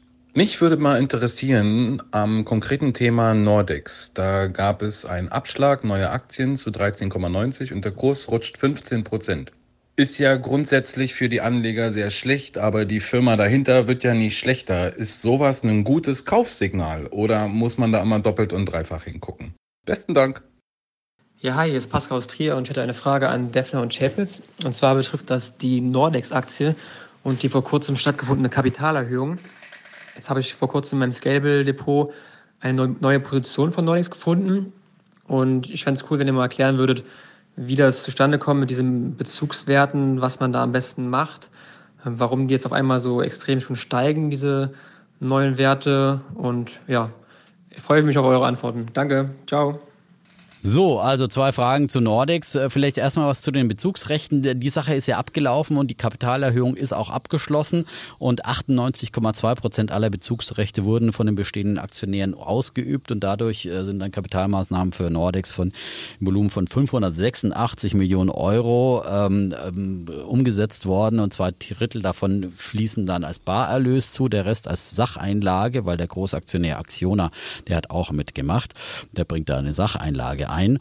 Ähm, grundsätzlich vielleicht noch was zum Thema Bezugsrechte. Ähm, kein Problem. Äh, die, die Antwort kommt jetzt eben ein bisschen später erst auf diese Frage. Nachdem die schon ausgelaufen sind. Pascal, nachdem sie ausgelaufen ja. sind. Aber da ist auch nichts passiert, weil wenn man die Bezugsrechte nicht ausübt, dann werden sie automatisch am Ende der Bezugsfrist äh, von der Bank verkauft und dann kriegt man wenigstens noch diesen 1,12 hat er bekommen. Man hätte aber auch mehr ja. kriegen können. Die waren teilweise mehr wert. Also 1,12 es ist ja so, dass wenn es gibt ja Kapitalerhöhungen mit Bezugsrecht und ohne Bezugsrecht und wenn es mit Bezugsrecht, dann sollen die Altaktionäre äh, dafür entschädigt werden, dass jetzt eine Verwässerung stattfindet. Es ist immer so, wenn jetzt äh, neues Kapital hinzukommt, dann ist ja sein eigener Anteil, den man hat, der wird dann nie weniger wert. Deswegen gibt es diese Bezugsrechte, da soll man mit, äh, die bekommt man halt. Und wenn man jetzt das frische Kapital, den die neuen Aktien kaufen will, muss man halt auch Bezugsrechte kaufen. Also ich würde mal nicht denken, dass, wie viel hast du gesagt, 98 Prozent, dass auch die Leute, die schon die gehalten haben, jetzt sofort mitgemacht haben, sondern wahrscheinlich haben viele die Bezugsrechte einfach verkauft und dann haben andere, die da mitmachen genau. wollten, das gemacht. So wird es wahrscheinlich gelaufen sein und ein paar Bezugsrechte so ist es in der Regel, weil für einen so kleinen Aktionär macht es ja keinen Sinn, da mit dem 2,50 Euro Bezugsrechten oder was auch immer da, da mitzumachen. Die verkaufst du und so die, die Großanleger, für die rentiert sich das ja dann auch mal, da haben sie vielleicht auch noch einen kleinen äh, Margengewinn dann, weil, weil sie doch ein paar Cent sparen. Da kannst du Arbitrage Arbitrage also machen, weil du kriegst halt ein bestimmtes Bezugsrecht, du kriegst machen, genau. die, du hast die halt bekommen, die neuen Aktien zu 13,70 und musstest dann das Bezugsrecht dazu kaufen, dann kann man es ja einfach ausrechnen. Du musstest irgendwie genau. vier Bezugsrechte für elf neue Aktien und dann kannst du es ausrechnen und dann haben wahrscheinlich viele da einen Schnitt mitgemacht und der Kleinanleger, gut, genau. die haben jetzt halt ihre Aber Bezugsrechte bekommen. Bei solchen Bezugsrechten mache ich das auch immer so, dass ich die einfach dann verkaufe oder auslaufen lasse und nicht, nicht ausübe, weil dann musst du irgendwie so wieder ein paar kleine Aktien, das orientiert sich auch meistens nicht oft, ähm, sondern dann kauft man halt hinterher wieder die Aktien normal dazu, wenn man noch mehr haben will, äh, wie auch immer. Aber ähm, das macht wirklich nur für, für, für größere Anleger eigentlich so richtig Sinn. Für einen Kleinanleger kann man, glaube ich, pauschal sagen, Bezugsrechte einfach dann versilbern und, und gut ist. Ja? Aber der Bezugsrecht, das muss man natürlich vom Kurs abziehen. Ja das muss man aber sagen, weil man kriegt ja auch genau. Geld. Also das muss man schon sagen. Also das ist genau. wie ein Dividendenabschlag. Also wie ein Depot, ja, genau. genau. Das der Abschlag von der Aktie ist dann nicht so schlimm, weil man ja ein Bezugsrecht genau. bekommen hat. So, das noch, genau. noch als Information Musterdepot führt oder sowas, kann man das dann ruhig abziehen, dass man dann seine echte Rendite dann wieder sieht. Und grundsätzlich ist das für den, für den Unternehmen natürlich jetzt nicht schlecht. Zum einen äh, aus Aktionärsicht äh, verwässert sich natürlich äh, die Zahl der, der Aktien, also sein eigener Anteil am Unternehmen, weil die Zahl der Aktien mehr geworden ist. Auf der anderen Seite ist das Unternehmen ja natürlich durch dieses neue Eigenkapital gestärkt worden. Das ist ja dem Unternehmen zugeflossen, das ist ja nicht irgendwo rausgeflossen. Und deswegen ist es ja natürlich letztendlich auch mehr wert. Und wenn es kapitalkräftiger aufgestellt ist, ist es dann ähm, auch grundsätzlich besser aufgestellt und ähm, dann wettbewerbsfähiger, zukunftsfähiger. Und eigentlich ist eine Kapitalerhöhung keine schlechte Sache. Ähm, die hat natürlich jetzt zu einem sehr niedrigen Kurs stattgefunden. Also äh, vielleicht hätten sie auch ein bisschen mehr rausholen können. Das ist negativ, wenn du nämlich verwässerst, weil du nämlich, den, genau. weil du nämlich hm. den niedrigen Wert damit festsetzt. Also wenn du eine Übernahme machst und du machst es zum niedrigen Kurs, dann ist das halt festgeschrieben auf alle Ewigkeit und so ist auch die Kapitalerhöhung. Du musstest halt mehr Aktien ausgeben, um diese wie die 400 irgendwie Millionen reinzuholen. Das ist natürlich immer schlecht, wenn das zu einem niedrigen Kurs. Deswegen ist auch ein hoher Kurs per se immer positiv, weil du immer auf diesen hohen Kurs dann eine Kapitalerhöhung machen kannst, wenn du es brauchst und du musst dann halt nicht so viele Aktien auszugeben, um viel Geld einzunehmen und die Altaktionäre werden nicht so verwässert. Deswegen kann ja Apple aus der Portokasse könnten die einfach mal Peloton kaufen oder andere Sachen, weil sie einfach so einen wahnsinnig hohen Kurs haben. Und das ist auch der Vorteil von großen Werten, dass sie halt, wenn sie mit mhm. eigenen Aktien bezahlen, quasi alles aufkaufen können. So. BioNTech zum Beispiel oder BioNTech aus Mainz, unser ähm, mRNA-Überflieger, ja. die haben jetzt gerade auch nochmal wieder äh, im äh, Krebsbereich äh, deutlich zugekauft. Keine ganzen Firmen, aber doch Teile von Krebsgeschäften in den USA. Also die nutzen jetzt ihre hohe Kapitalisierung, ihre hohe Marktkapitalisierung durchaus gezielt zur strategischen mhm. Erweiterung. Genau. Ja, und nutzen ihren Vorteil aus. Ne? Und während, ja, das ist genau der Vorteil. Genau, bei Zoom hast du es auch gesehen. Zoom will ja auch gerade, kauft sich irgendeine ja. so eine Cloud-Bude mit rein, weil sie halt noch hoch bewertet sind. Das ist damals wie mhm. AOL, die hoch bewertet war. Die haben dann einfach sich Time Warner dazu gekauft. Gut, es war äh, am Ende für alle irgendwie kein gutes Geschäft, aber trotzdem konnten Nicht jeder sie. Zukauf ist gut, ja, ne? Und aber sie konnten auf jeden Fall, ja. da war es eine ja. Hochzeit im Himmel. Gut, genau. aber man sieht halt, was. Aber ich glaube, bei BioNTech, äh, denen traue ich zu, dass sie da auch wirklich kluge Akquisitionen machen, weil die einfach wirklich ja auch sehr nerdig sind und nicht irgendwie äh, der Größe willen äh, irgendwas zukaufen, sondern gezielt wirklich Technologie zu kaufen, die eine wichtige Ergänzung ist und die dann wirklich auch Mehrwert schafft. Ja, das äh, klingt finde für mich klang das sehr, sehr gut. Okay. Das ja. ist gut. Wir ähm, haben noch eine andere, wir haben noch ein bisschen Feedback, die wir noch nachklappen müssen. Auch zur Marktlage insgesamt. Da hat Frank geschrieben, Chapitz verlässt das Bärenlager, habe ich gleich mal meine Cashquote erhöht. Und wenn man die Kurse sich am Montag mhm. angeguckt hat, dann müsste man sagen, Glückwunsch, lieber Frank, wenn du das gemacht hast, ähm, weil, die, weil die Börsen ja schon am Freitag und am Montag kräftig verloren haben. Ähm, ja, ähm, ich muss vielleicht nochmal klarstellen, was ich damit meine. Ich bin natürlich nicht ins, ins Bullenlager gegangen. Ich habe nur gesagt, es kann weiter immer mh, hm, Korrekturen geben von 10 bis 15 Prozent, meinetwegen auch 20 Prozent. Das wird es immer geben. Aber was es nicht mehr geben wird, und das meinte ich damit, so einen langgezogenen Bärenmarkt wie nach 2000, wie nach 2008. Wenn wir gesehen haben, 2020 ist der Markt um 50 Prozent eingebrochen und innerhalb von anderthalb Monaten war, das, war der Spuk wieder vorbei. Und das hat mir gezeigt, was passiert, wenn Notenbanken eingreifen, wenn einfach immer der Retter kommt und wenn es immer so eine Art Versicherer gibt. Und das war 2008 kamen die Notenbanken auch, aber viel später nicht so massiv. Und da hat es viel länger gedauert, bis wir wieder da oben waren. Oder 2000 war es auch, ich weiß, bis 2003 ging es ja runter mit dem DAX, erst dann ging es wieder hoch und ehe wir dann wieder das alte Niveau hatten, das war ja wirklich viele, viele, viele Jahre. Und das wäre dann auch eine Zeit für mich als Bären gewesen, mal zu sagen, guck mal, ein Bärenmarkt. Aber das, glaube ich, das ist wirklich vorbei. Und das wird es das wird's nie mehr geben. Es gibt mal eine Korrektur Nein, von 10 bis 15 Prozent. Das glaube ich schon. Aber für die nächsten fünf Jahre wo Notenbanken wirklich immer intervenieren und immer, immer da sind und uns immer helfen. Jetzt haben wir ja wieder so eine Wachstumsschwäche wegen der Delta-Variante. Da sagen alle, oh, schlimm, die Zinsen sind wieder wahnsinnig gefallen. Und ich bin mir relativ sicher, wenn jetzt wirklich diese Schwäche kommen sollte, dann würden die Notenbanken das nächste Programm starten und wir hätten wieder Friede, Freude, Eierkuchen und es würde wieder hochgehen. Und diese Korrektur, man sieht ja auch die Korrektur, gut, es war jetzt am Montag der stärkste Ausverkauf in der Wall Street seit Oktober, aber es hat sich schon wieder beruhigt heute am Dienstag, wo wir aufnehmen und man sieht so richtig Einbruch, mh, hm, gibt's irgendwie gar nicht mehr, weil alle Leute diesen Versicherer mitsehen. Das ist natürlich auch ein Risiko, wenn alle den Versicherer sehen und jeder sorglos drauf loshandelt. Das heißt jetzt auch nicht, dass ich jede Glücksritter-Aktie jetzt irgendwie gut finde und glaube, dass die gerettet wird.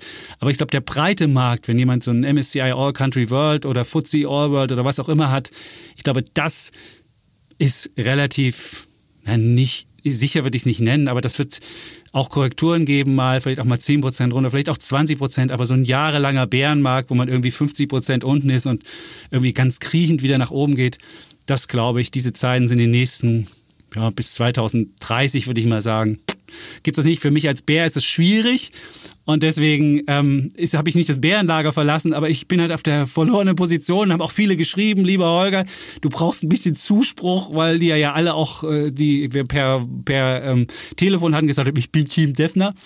Und ähm, insofern fand ich das sehr nett, dass viele Zuspruch gegeben haben. Vielleicht einen Zuspruch, den muss ich noch vorlesen, der war wunderbar. Und zwar schreibt, ähm, wo haben wir es? Also vielleicht bevor du jetzt hier wieder monologisierst, ja. bloß weil du weit weg bist, äh, äh schon noch mal was zur Marktlage insgesamt. Ähm, ich bin immer, wenn einer sagt, sowas wird es nie wieder geben, dann wird Nie wieder habe ich nicht gesagt, aber die nächsten mir, Jahre ja, aber nicht. nie wieder, aber die nächsten Jahre, okay, vielleicht. Äh, ich glaube auch, dass wir in einem ähm, langfristigen Bullenmarkt sind, ja, ähm, aber dass es immer wieder auch lang, lange Bärenmärkte geben werden kann, ja. Äh, das wird der Fall sein und sowas wie 2000 wird es auch mal wieder geben, äh, wenn irgendwie die Übertreibung vorher dann einfach äh, riesig war und diesmal waren es einfach auch weltwirtschaftliche Krisen, die ja auch realwirtschaftlich volkswirtschaftliche Krisen waren. Deswegen boxen die Notenbanken raus. Nach einem Aktiencrash, einem reinen Finanzmarktcrash, der weniger realwirtschaftliche Auswirkungen hatte, wie damals eben nach 2000, der noch dazu ein ähm, Salami-Crash dann war, äh, mit allen anderen Sachen, die dann noch runtergedrückt haben, bis hin zum Irakkrieg 2003, so lange ging ja dann da abwärts. Ähm, da ähm, müssen die Notenbanken dann nicht unbedingt so massiv intervenieren, weil es eben dann nicht so realwirtschaftliche Folgen hat, wie ein eine weltweite Pandemie, dass eine wirkliche weltweite äh, Wirtschaftskrise hätte werden können, wenn es hier nicht diese massiven Interventionen gegeben hätte. Das darf man einfach nicht vergessen. Und wie nach dem äh, Zusammenbruch der äh, ähm, Finanzblase 2008, die halt wirklich weltweites Finanzsystem erschüttert hat. Das waren wirklich zwei ähm, weltweite Krisen, die gedroht haben, jeweils zu einer weltweiten Wirtschaftskrise zu werden, ähnlich der in den 30er Jahren. Und da sind natürlich die Notenbanken alarmiert. Nicht, wenn einfach nur eine Aktienmarktbubble äh, platzt oder eine Kryptobubble oder was auch immer. Da würde ich mich nicht zu sehr äh, dra Eine Kryptobubble würde ich auch nicht so. sagen, aber das zeigt ja schon mal, dass Krypto, dass Krypto genau. kein systemrelevantes Ding ist. Aber was ich sage, genau. also, Bitcoin was, übrigens unter 30.000 wollte ich unter 30, ganz ja, kurz erwähnen. Dann nicht das, das hier unter den Tisch fällt hier. Ja, äh, dann, ich, du kannst, Winter is coming. Ich darf auf diese Folge nochmal verweisen. Techno-Schrott ist falling, kann ja. ich dazu sagen. Ich meine, guck dir deine Der Aktie fällt an. auch. Ja, ja. fällt. Ich meine, aber das. Ja, egal. Aber ich würde jetzt vielleicht noch eine Sache dazu, was ich widersprechen würde, ist, wir haben mittlerweile, die Realwirtschaft hat ein, äh, die, die Finanzwirtschaft hat einen so großen Anteil.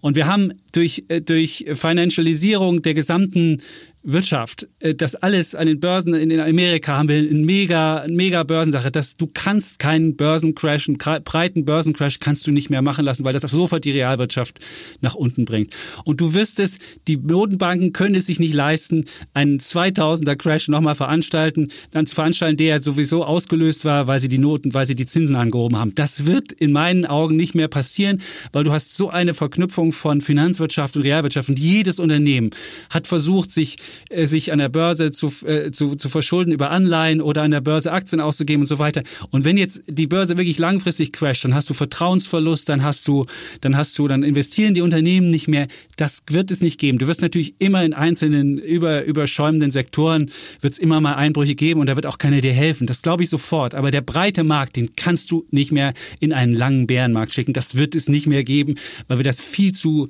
viel zu verwoben sind miteinander und, und die Leute viel zu sehr an den Börsen hängen. Das, das merkst du vielleicht in Deutschland nicht, weil die Leute alle keine Aktien in Amerika haben. Ganz viele Leute Aktien. Da gibt es sowas wie eine Dow-Krankheit. Die Leute sind depressiv, wenn der Dow irgendwie 900 Punkte fällt, wie am Montag ja teilweise. Und dann denken sie, oh, was ist denn jetzt los? Das kann sich niemand leisten. Und deswegen würde ich vermuten, wird es das in, in diese, diese großen Bärenmärkte wird es meines Erachtens nicht mehr geben. Das ist ja, das ist der Hintergrund dafür, warum ich mich auf verlorene Posten wähne und jetzt nicht ins, ins, ins Bullenlager überlaufe, sondern einfach sage, wenn es diesen starken Versicherer gibt, kann ich dagegen, don't fight the Fed, heißt es ja auch so schön, kämpfe nicht gegen die Notenbanken. Es ist, es ist, da ist man auf verlorenem Posten, das habe ich gelernt, deswegen bin ich jetzt für den Gesamtmarkt naja, positiv, werde aber für einzelne, für einzelne überschäumende Sachen immer noch negativ sein. Aber ich muss wenigstens noch einmal die, die aber netteste. Also der Chapitz ist jetzt auf jeden Fall kein, kein insgesamt Sentiment, muss man sagen. Wir hatten jetzt gerade den äh, äh, Vier-Index gerade wieder äh, sehr, sehr, sehr tief. Das ist also schon eher ein Kontraindikator, dass die Angst ist wieder da am Markt. Äh, der Kollege Chapitz versagt jetzt leider als Angstbarometer, wie es früher mal der Fall war äh, in diesem Podcast. Ähm, aber ähm, im, im Gesamtmarkt ist schon auch die Angst Angst da und die war an diesem Montag schon mal, wieder spürbar. Der 4-Index, ich guck mal den Wix mir an, 21,5, das ist doch nicht hoch. Den, Nein, der 4-Index von, glaube ich. Äh, von, von wem willst du den 4-Index nehmen? also ich könnte den, den, der, ich jetzt nicht. Die Volatilitätsindizes werden ja auch gerne als diese Angstindizes gemacht. Da gibt es ja mal den WIX da, und es gibt den VDAX. Ich gucke mal den VDAX für dich hier an. Ja, der VDAX ist eine Volatilitätssache. Ja, aber das ist so, doch der 4-Index. Ähm, das ist ja nichts anderes. Der ist bei nein, 23. Der 4-Index ist, ist, eine Befragung. Das ist eine äh, in den USA. So, Ach so, okay. Da war er wieder sehr niedrig. Und die Frage ist ja momentan, diese viele Investoren, wir müssen auch ein bisschen Gas geben hier, ähm, stellen, ist aber, wird eine vierte Welle jetzt wieder hier äh, uns äh, real realwirtschaftlich insgesamt äh, zurückwerfen. Ich glaube es ehrlich gesagt nicht jetzt hier, auch wenn die, äh, die Infektionen ja. jetzt in vielen Ländern wieder steigen. Aber wir müssen einfach sagen, viele sind durchgeimpft. Ich habe jetzt Gott sei Dank auch meine zwei Wochen Frist äh, seit der zweiten Impfung vorbei und bin jetzt quasi auch geschützt. Natürlich kann man trotzdem noch sich infizieren, aber man ist doch ganz anders geschützt und ähm, ähm, ich glaube, das muss einfach schon eine Rolle spielen dann in, in Zukunft. Äh, man kann jetzt nicht mehr bloß wegen jeder steigenden Inzidenz einfach wieder neue Lockdowns mhm. machen. Äh, vorsichtig öffnen, nicht so übertrieben wie die Briten, äh, die ja von Herrn Chapitz immer gefeierten Briten, äh, finde ich vollkommen daneben, aber, aber in aller Vorsichtigkeit sich du wieder rauswagen. Du hast immer diese schöne, diese schöne Verallgemeinerung. Die, ich würde die Italiener hassen, tue ich nicht, habe ich noch nie gemacht. Ich liebe dieses Land, ich liebe ja. auch diese Leute. Es ist nur, wenn ich Kritik mal äußere, wird das immer als Hass dargestellt. Ist überhaupt nicht so. Naja, ich habe mich immer gefragt. Reden ich habe mich, nein, ich ja. habe mich immer naja. gefragt, warum ein Land, was so reich an Kultur ist, was so reich an gutem Essen ist, so reich an, an toller Mode ist, so reich gut, die Musik ist furchtbar hier. Also da gibt's Italo-Trash, also das können ja, Sie nicht. Jetzt, aber warum kann ein Land, warum kann ein Land seit zwei Jahren, nein, aber ich muss mich dagegen verwehren, dass du immer sagst Hass, weil du immer so, so Schablonen über hast. Italien gesagt. Du hast das letzte Mal Hass gesagt. Das hat meine Frau mir noch gesagt. Sag wieder dem Defner, ich hasse dieses Land. Ich bin seit, weiß ich nicht wie vielen Jahren immer hergefahren, auch letztes Jahr, als es irgendwie, als du an der Ostsee dich verkrochen hast, weil du dachtest irgendwie, die, die Pandemie wird dich umbringen in irgendwelchen südlichen Ländern. Ich fahre hier jedes Jahr hin. Ich liebe dieses Land und es geht überhaupt nicht um Hass. Es geht einfach darum, dass ich mich das gefragt habe und auch wirtschaftlich Kritik äußern kann, ohne gleich Hassreden zu halten. So. So, so, jetzt haben wir es mal. Das auch noch losgeworden. Ja, das muss man ja, ja auch mal sagen. Und dann würde ich mal sagen, steigen wir wieder ein in unsere Fragen.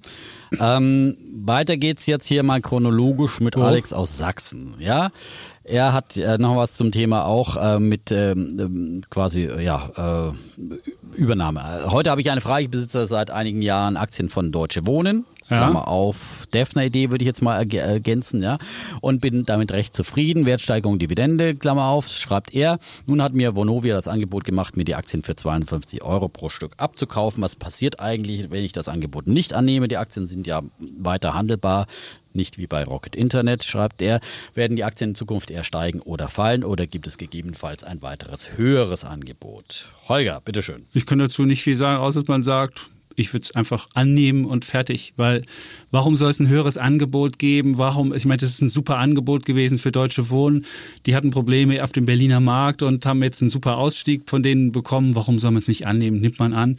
Und wenn man dann sagt, ich will bei Vonovia dabei bleiben, was ich wahrscheinlich machen würde, dann behält man halt, äh, äh kriegt es Barabfindung und kriegt, kriegt man auch noch irgendwie Aktien dafür oder gibt es nur Bares? Ich muss gestehen, ich weiß nicht genau, ja, wie die, die. Ehrlich gesagt, ich weiß gar nicht genau. Ich glaube, das ist eine Barabfindung. Gut, dann würde ich, dann, ähm, dann würde man wahrscheinlich das annehmen und würde dann sich überlegen, ob man sich Vonovia zulegt, um in diesem Bereich weiter tätig zu sein. Und wahrscheinlich, wenn man bei Deutsche Wohnen zufrieden war, kann man auch Vonovia machen, die ja ein breiteres äh, Portfolio an Wohnungen haben, ein etwas intelligenteres Management besitzen als Deutsche Wohnen, das ein bisschen geschmeidiger sich im Markt verhält, wo nicht die Autos abgefackelt werden, wenn Deutsche Wohnen dran steht.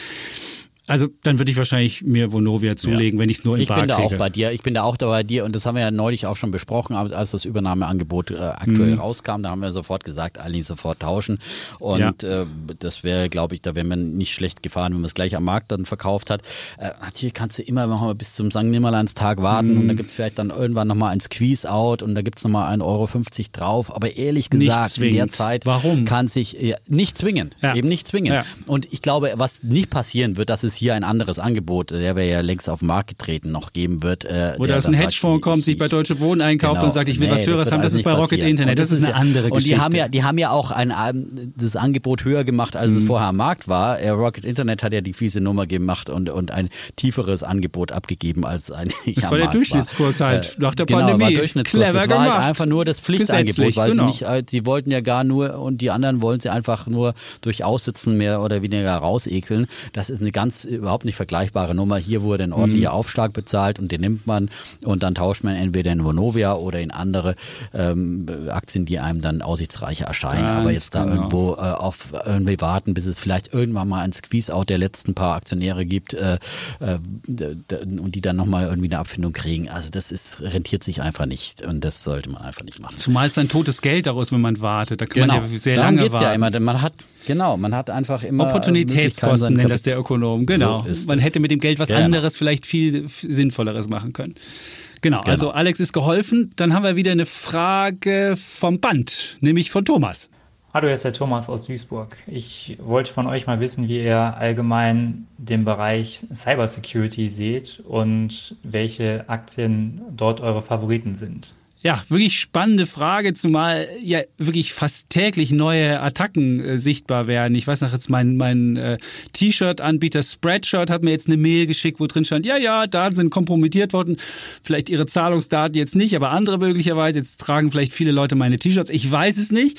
Aber auf jeden Fall sieht man, das Thema ist hochaktuell. Und was mich irritiert hat, auch als wir uns mit dem Thema mal beschäftigt haben, es gibt da nicht den großen Anbieter, so wie Amazon bei Einzelhandel oder so wie ähm, Facebook bei sozialen Medien oder Google bei der Suche oder was auch immer. Es gibt relativ, ist ein relativ spezialisierter Markt und ähm, wird von Dutzenden kleineren und, und, und mittleren Unternehmen abgedeckt, was ja auch insofern nachvollziehbar ist, weil sich jedes Unternehmen, wenn es um Sicherheit geht, wirklich eine maßgeschneiderte Lösung sucht und dann eben auch für jede für jedes Problem dann auch ein anderes eine andere andere Sache sind. Es gibt zwei Arten von von Cybersecurity Firmen, einmal die, die man auch im privaten Umfeld kennt, so Norton Live oder Avast oder McAfee oder Trend Micro, das ist diese klassische Antivirensoftware, daher, daher kann man die auch und dann gibt's so neuerdings so Cloud Anbieter, die gleichzeitig auch Sicherheit mitbieten. Das ist dann dann Fastly, Cloudflare oder Scala oder Scalar, ich weiß nicht, wie sie ausgesprochen werden. Nur ich hätte überhaupt keine Idee, wen ich davon, wen ich davon nehmen sollte. Und deswegen würde ich wahrscheinlich mir einen ETF raussuchen. Und es gibt in Deutschland ähm, fünf Cybersecurity-ETFs, die alle ganz verschiedene mh, hm, ja, Risikoprofile haben. Es gibt welche, die haben ganz viel drin, sehr breit aufgestellt. Das ist der von iShares, der hat 104 Titel drin. Und der ist äh, dann auch solide gelaufen. Da hat man so das, das breiteste Portfolio, so eher für Angsthasen im Cybersecurity-Feld. Und dann gibt's natürlich welche, die sehr auf spezielle, äh, heißere Reifen setzen, wo dann aber auch die, der Abseits, äh, die, die, die, die Downside höher ist, weil da halt einfach riskantere Titel drin sind, 25 wie Wisdom Tree der, das ist halt, muss halt jeder sich raussuchen. Da gibt's noch L&G Cybersecurity, Rise Cybersecurity und First Trust Cybersecurity. Das sind so die fünf ETFs und jeder sucht dann einfach den raus, der ihm am meisten gefällt. Als Beimischung ist es sicherlich eine ja, gelungene Sache. Klingt gut, ja. Äh, da bin ich absolut bei dir. Ich würde da auch ganz breit investieren. Ich bin überhaupt nicht in dem Bereich äh, investiert, außer jetzt mal von den ganz breit gestreuten ETFs und Fonds abgesehen. Ähm, aber jetzt nicht äh, als, als Einzelspiel äh, wieder, wieder über ein Team ETF noch über eine Einzelaktie. Ähm, finde aber ganz, habe ich so ein bisschen auf der Watchlist, äh, SecuNet aus Deutschland, ähm, die sind eben in diesem Bereich auch tätig und die machen auch viel mit den Behörden in Deutschland. Die haben aber natürlich, hätten auch das Potenzial, dann international nochmal weiter zu wachsen. Und sicherlich in Deutschland ist ja gerade auch was äh, ja, die Digitalisierung gerade der Behörden anbelangt, äh, noch äh, Neuland. Äh, da gibt es auch noch viel geschäftliche Neuland, zu machen. Neuland, ja, um mal mit der Kanzlerin Aber die ist gut gelaufen, die ja, Sekunde. Ich gucke hier gerade. Die, ist, die, ist sehr gut gelaufen, ja. Der hat äh, in den letzten Jahren, äh, glaube ich, auch über 1000 Prozent gemacht. Ähm, Year to date und, 88 Prozent. 88 Prozent im laufenden schon. Jahr, ganz ja, genau. Ja. Aus Essen, Nordrhein-Westfalen sind sie. 687 Mitarbeiterinnen und Mitarbeiter. Keine Ahnung, aber du scheinst die gut, du findest die gut. Ich kann mal gucken, was so Analystenschätzungen sind. Ich kenne die nicht so gut, aber der, der Kollege Maidorn hat die, äh, den schätze ich ja sehr, hat er auf seiner Empfehlungsliste, der sieht ein 12-Monats-Ziel von 700 Euro für SecureNet okay. und längerfristig bei, bei 1000 Euro. Sind jetzt bei 466, ähm, dazu, muss man dazu also sagen, da ist, um ist noch ein bisschen was drin und äh, von hm ja, insgesamt von Analysten wird die auch nicht großartig gecovert. Es gibt eine also einzige die, Kaufempfehlung von MM genau. Warburg, aber das Kursziel ist 420, das ist längst überschritten die haben sich trotzdem noch auf Kaufen. Von Mitte Juni ist die Sache. Hm. Aber auch ja. da ist quasi noch ein bisschen äh, Potenzial äh, entdeckt zu werden von anderen Analysten und Investoren. Also von daher hat die vielleicht noch ein bisschen Potenzial auch nur so Idee. Ich kenne die nicht, nicht wirklich gut, aber ähm, könnte das man sich mal anschauen, wenn man da ein bisschen. Die hat 2020 ist. ist sie abgehoben. Vorher lief die boah, seit 2017 seitwärts und dann 2020 ging es richtig nach oben. Wow. Und die hat in den letzten fünf Jahren im Schnitt 75 Prozent pro Jahr gemacht. 75 Prozent auf fünf Jahre, weil man immer sagen muss, Vergangenheitsrenditen sind kein Hinweis auf zukünftige Renditen. So, das müssen wir als Jawohl, Risikohinweis zu unseren anderen Risiken das ja, auch mal. Absolut. Genau. Genau. Ja. Gut, aber die nächste so, Frage. Weiter geht's mit Jonas aus JJ. Jonas aus Jena. Meine Frage geht an Defner und Chipitz. Ich bin der Jonas aus Jena, gebürtiger Jenenser und darum soll es auch gehen. Eine sehr schöne ostdeutsche Stadt, das kleine Paradies. Und wir haben ja auch schöne Aktienunternehmen wie Carl Zeiss Meditech, hier in Optik, Influx und Intershop. Welche von diesen genannten Aktien findet ihr besonders interessant? So, jede Menge Einzelaktien hier. Das ist doch was für den King of Techno-Schrott. Hast du eigentlich so eine Jena-Aktie? Hast du eine davon? Ich habe ich habe also ich hatte natürlich Intershop, ja. Hattest du äh, wirklich? Zu Zeiten des neuen Marktes, ja, hatte ich natürlich. Die hatten mir meinen Porsche bezahlt zum großen Teil, ja. Also das wirklich? war eine meiner wirklich größten Gewinnpositionen. Ich weiß nicht, mhm. wie viel ich damit gemacht habe. Äh, äh, mehrere tausend Prozent auf jeden Fall. Cool, rechtzeitig Und, ausgestiegen. Ähm, das ist super da bin ich rechtzeitig ausgestiegen. Am, am, ich habe mir am 10. März 2000 äh, ja mein, mein, mein Porsche geholt und äh, das war quasi das genau war der, der Höchststand des neuen Marktes. Ja, Alter, ja. der Glücksritter und Defner. Das war Zack. ja, das war ziemlich gutes Timing, ja. aber ich hätte natürlich den Rest des Depots äh, auch äh, versilbern sollen mhm. oder äh, zumindest nicht oder mehr, drei Porsche kaufen. Äh, Berlin dabei bleiben, ja, ja, mhm. genau. Das, das, war auf jeden Fall das beste Investment damals, ja. Aber hast du die nicht zu Schrott gefahren? Immer, den habe ich auch zu Schrott gefahren, aber da gab es ja noch Geld von der Versicherung. Ja? Also das war, das war durchaus ein lohnendes Langzeitinvestment mit wunderbarer Spaßrendite. So, seitdem fahre ich kein Auto mehr ja? und äh, seit 2018 ich den geschrottet habe. Ja? Mhm. Ähm, so, das kleine Ausflug in, in, in Defners Historie für die, diejenigen, die die Geschichte noch nicht Also Jena hat dir deinen Porsche ähm, finanziert. Das ist doch schön, die Stadt Jena. Genau. Also, also jeder, der im Inter, Intershop, genau. der am Bahnhof Paradies ja ankommt in Jena, das ist ja furchtbar. Da sieht man dieses genau. Intershop hoch raus. Also diese Stadt ist ist. Mh. Hm. Ja. Ja, aber Intershop, ich habe mir die jetzt nochmal ja, aus alter Verbundenheit ja. dann nochmal angeschaut. Ich Und? meine, es ist, äh, die äh, sind sind irgendwie, sie leben noch, ja. ja. das ist ja auch nicht selbstverständlich bei diesem ganzen neuen Markt. Äh, Aber der Schambach macht ja längst andere Sachen, das war haben, ja der Chef. Ja, der Schambach ist ja schon ganz lange ja, weg, ja, ja. Das, genau. ist, das war der, der illustre Chef damals und ich meine, von dieser Vergangenheit sind sie ganz weit entfernt, aber sie machen ja immer noch letztendlich äh, ja, ähm, Softwarelösungen für, mhm. für ähm, Shops, also für Intershops. Ne? Intershop war ja damals äh, die, der DDR-Laden äh, an der Autobahn, oder? Nee, der Holger, Intershop war, also, Intershop, es gab, es gab äh, zur, Devisen, zur, zur Devisenbeschärfung gab es im Osten so sogenannte ah. Intershops und das war, war so gelöst, dass wenn du aus dem Westen kamst, konntest du direkt mit Westgeld bezahlen. Als DDR-Bürger musstest du aber in Forumchecks dein Geld umtauschen, damit sie schon mal das Westgeld hatten und diese wertlosen Forumchecks gegeben hast. Und dann konntest du da in den Intershop gehen und konntest da kaufen. Und ich habe mir da früher immer so Kassetten gekauft, BASF-Kassetten, ja, ja. weil die gab es im Osten, ja. die waren von schlechter Qualität von Orvo. Und das ist, Intershop war immer so ein, so ein ja, für den, für den Ossi ja, so, so, ein kleines, so ein kleines Paradies. Da war so ein bisschen Westen, den man sich im Osten leistete, um sich zusätzlich ähm, halt Devisen zu, zu ranzuschaffen. Und äh, mit diesen, mit diesen Forumchecks, das war schon eine komische Angelegenheit. Aber ja.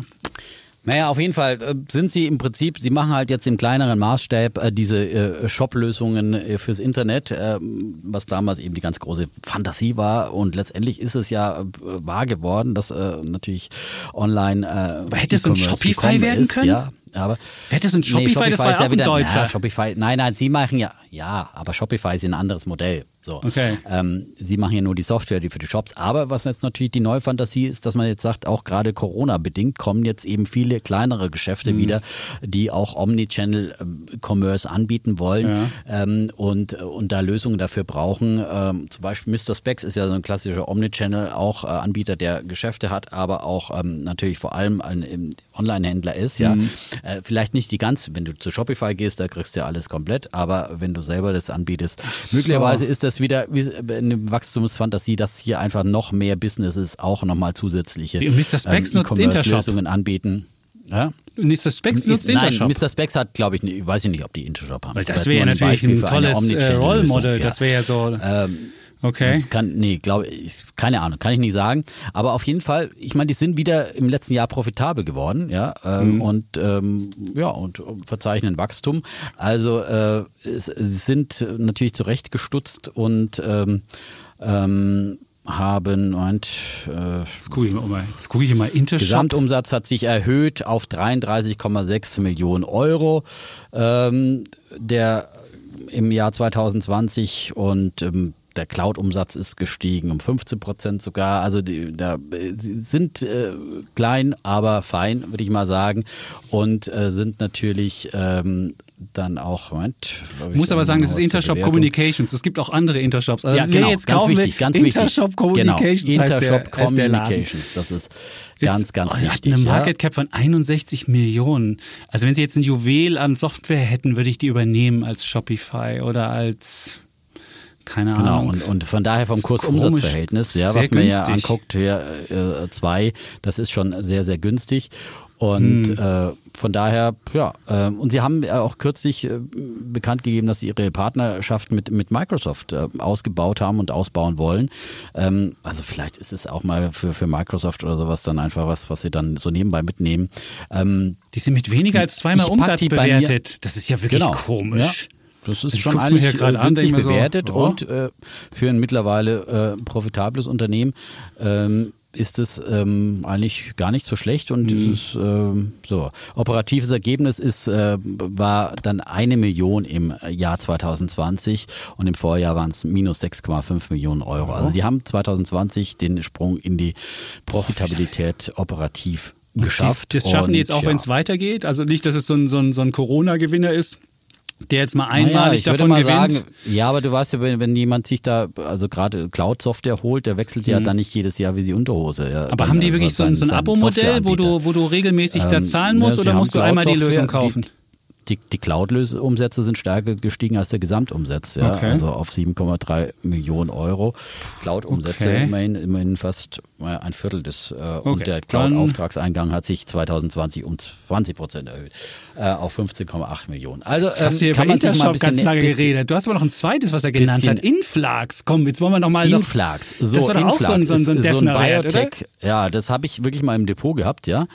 ähm, ähm, und die sind ja auch ja total abgeschmiert, ja, äh, sind auch mittlerweile das ist vielleicht noch das einzig Spannende an dieser Geschichte, äh, ja, fast auf Cash-Bestand ungefähr bewertet. Also die haben, glaube ich, sowas, äh, die haben äh, insgesamt ähm, Cash, Cash-Äquivalenz und Financial Assets schreiben mhm. sie äh, von ungefähr 137 äh, Millionen Ende März. Aber sie drohen mit Fortführung des Geschäfts. Das ist das Problem. Deswegen das Cash kann man verbrennen. genau. Und also, sie haben eine Marktkapitalisierung von äh, das zuletzt, als ich geguckt habe, waren es so 120 äh, Millionen Dollar. 96 sind es nur noch, wenn ich dir sagen darf, heute. Gerade okay. jetzt 96. Okay. Ich habe nochmal verloren. Ah, hm. Ja, okay. Hm. Also äh, sind die etwa, ich glaube, reines Cash haben sie eben um die 100 Millionen oder sowas und dann noch diese anderen äh, Alter, da würdest du ja, Assets, was auch Jetzt würde man in diesen Foren äh, schreiben, da kriegt man mit dem Cash war, kriegt man alles. Einmal, man kriegt das Cash plus Ich habe hab einmal äh, auf die gewettet, weil die eigentlich äh, vielversprechendes äh, Corona-Medikament mhm. auch entwickelt haben.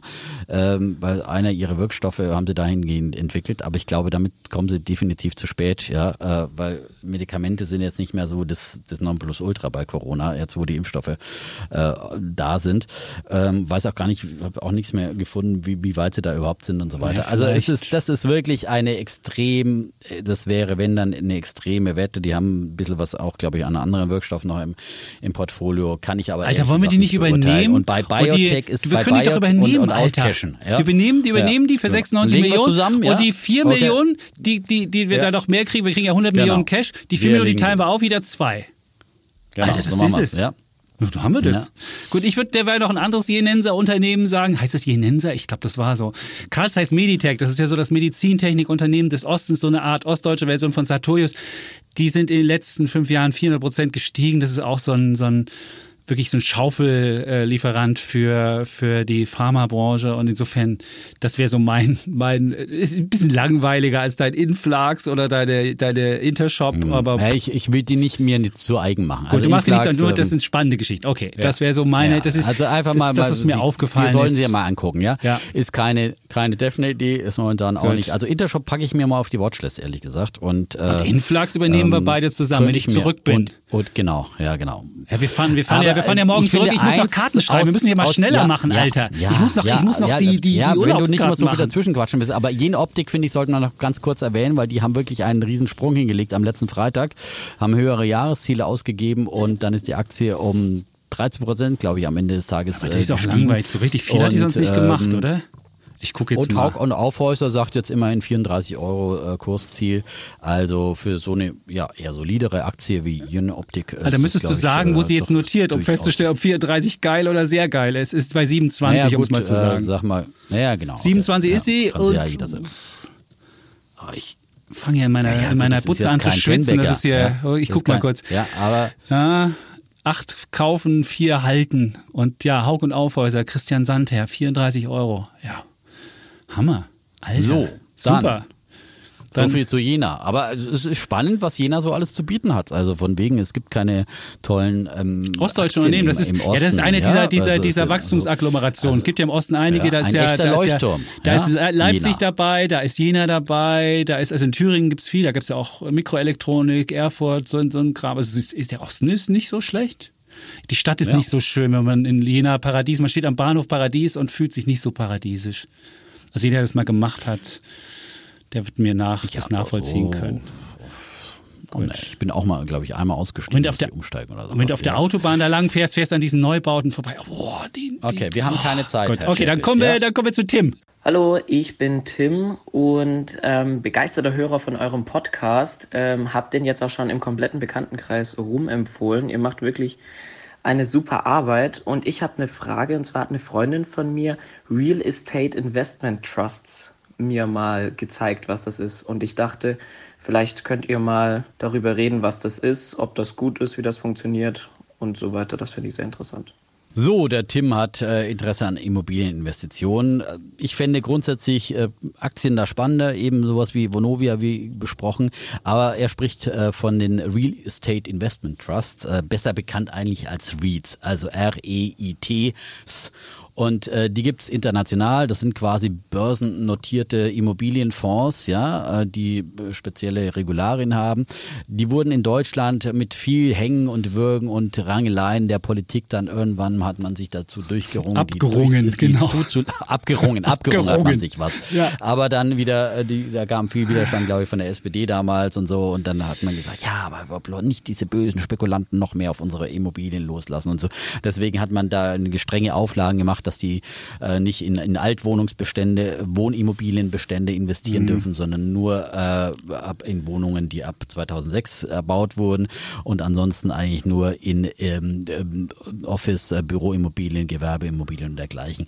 Und das ist dann schon eine Krux. Äh, Schwierig. Die meisten mhm. REITs, die investieren in diesem Bereich und das sind ja die Bereiche, die äh, durch Corona dann besonders äh, gelitten haben, wo man auch wirklich, wo die Zukunft immer noch sehr ungewiss ist, bei Büros wie bei äh, Laden und dergleichen. Mhm. Es gibt insgesamt äh, fünf REITs in Deutschland, Alstria Office, Fair Value REIT, Hamborner, Deutsche Konsum, Deutsche Industrie und ja, ähm, ehrlich gesagt, äh, eine Besonderheit ist auch nochmal, es gibt sehr hohe Dividenden in der Regel, weil da im Prinzip die Gewinne mehr oder weniger ausgeschüttet werden, äh, im Gegensatz zu Dividendenaktien, wo ja dann quasi nur ein Teil der Gewinne ausgeschüttet wird. Du musst ausschütten, damit du das, diese, das gilt. Genau, genau. Das ist äh, die Regularium. Ja. Und ähm, diese Gewinne, diese Dividendenausschüttungen, äh, die müssen aber dann normal versteuert werden äh, und nicht äh, mit der Abgeltungssteuer von 25 Prozent. Das sollte man auch wissen, wenn man vielleicht da leuchtende Augen kriegt, weil die so dolle Dividendenrenditen haben. Aber wer seinen Freibetrag von 801 Euro noch nicht ausgeschöpft hat, der kann das ja durchaus machen. Also muss sagen, ja. Ich finde ja, REITs in Amerika ist das ein wesentlich attraktiveres Geschäftsmodell, weil da die Immobilienlobby sehr stark ist und die haben sich überall Steuervorteile gemacht. Und wenn man auch die Bloomberg-Reichenliste sich mal anguckt, ich habe mal geguckt, was so, womit die Leute richtig reich geworden sind. Und da findet sich äh, ganz oben natürlich Erben. Erben ist immer noch der, der einfachste Weg, reich zu werden. Dann gibt's Entrepreneure, das ist Platz zwei. Einzelhandel ist noch, ist noch sehr attraktiv, 144 auf der Reichenliste.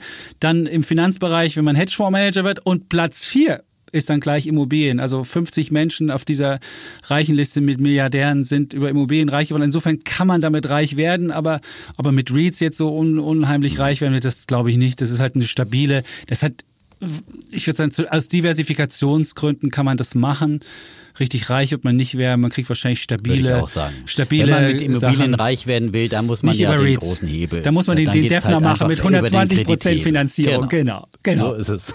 ja, nein, es, ist halt einfach so. Das ist äh, dann äh, die Hebelfunktion, dass halt einfach äh, du mit äh, einer großen Fremdkapitalgeschichte ja. dann äh, halt da natürlich dein Eigenkapital dann doch deutlich steigern kannst und bei REITs die kannst und so ja wird man reich, genau, nicht und nicht besonders beleihen, nicht, ja. also zumindest nicht so stark beleihen nee. wie, wie eine Immobilie. So und dann ist, äh, hm. ist man natürlich, wenn man diesen Hebel machen will und äh, Leute, die sich ein großes Immobilienimperium aufbauen, die machen das natürlich immer über äh, Kredithebel, fangen halt mit kleinen Beständen an und dann kommt halt immer mehr dazu und äh, das kann man auch als ja, Kleinanleger mit ein paar Wohnungen eventuell machen.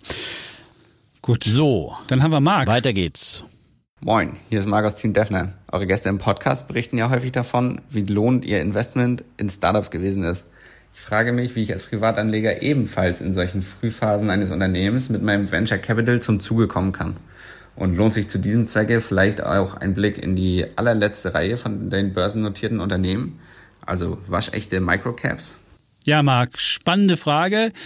Ähm, wenn du jetzt ganz viel Geld hast, dann kannst du auch vorbörslich dich beteiligen, dann kommen auch ähm, Unternehmen auf dich zu und je nachdem, wie viel Geld du hast, wirst du auch bei guten vorbörslichen Investments zum Zuge kommen und kannst dann beispielsweise, weiß ich nicht, bei Gorillas mitmachen oder bei anderen Sachen, die noch nicht in der Börse sind.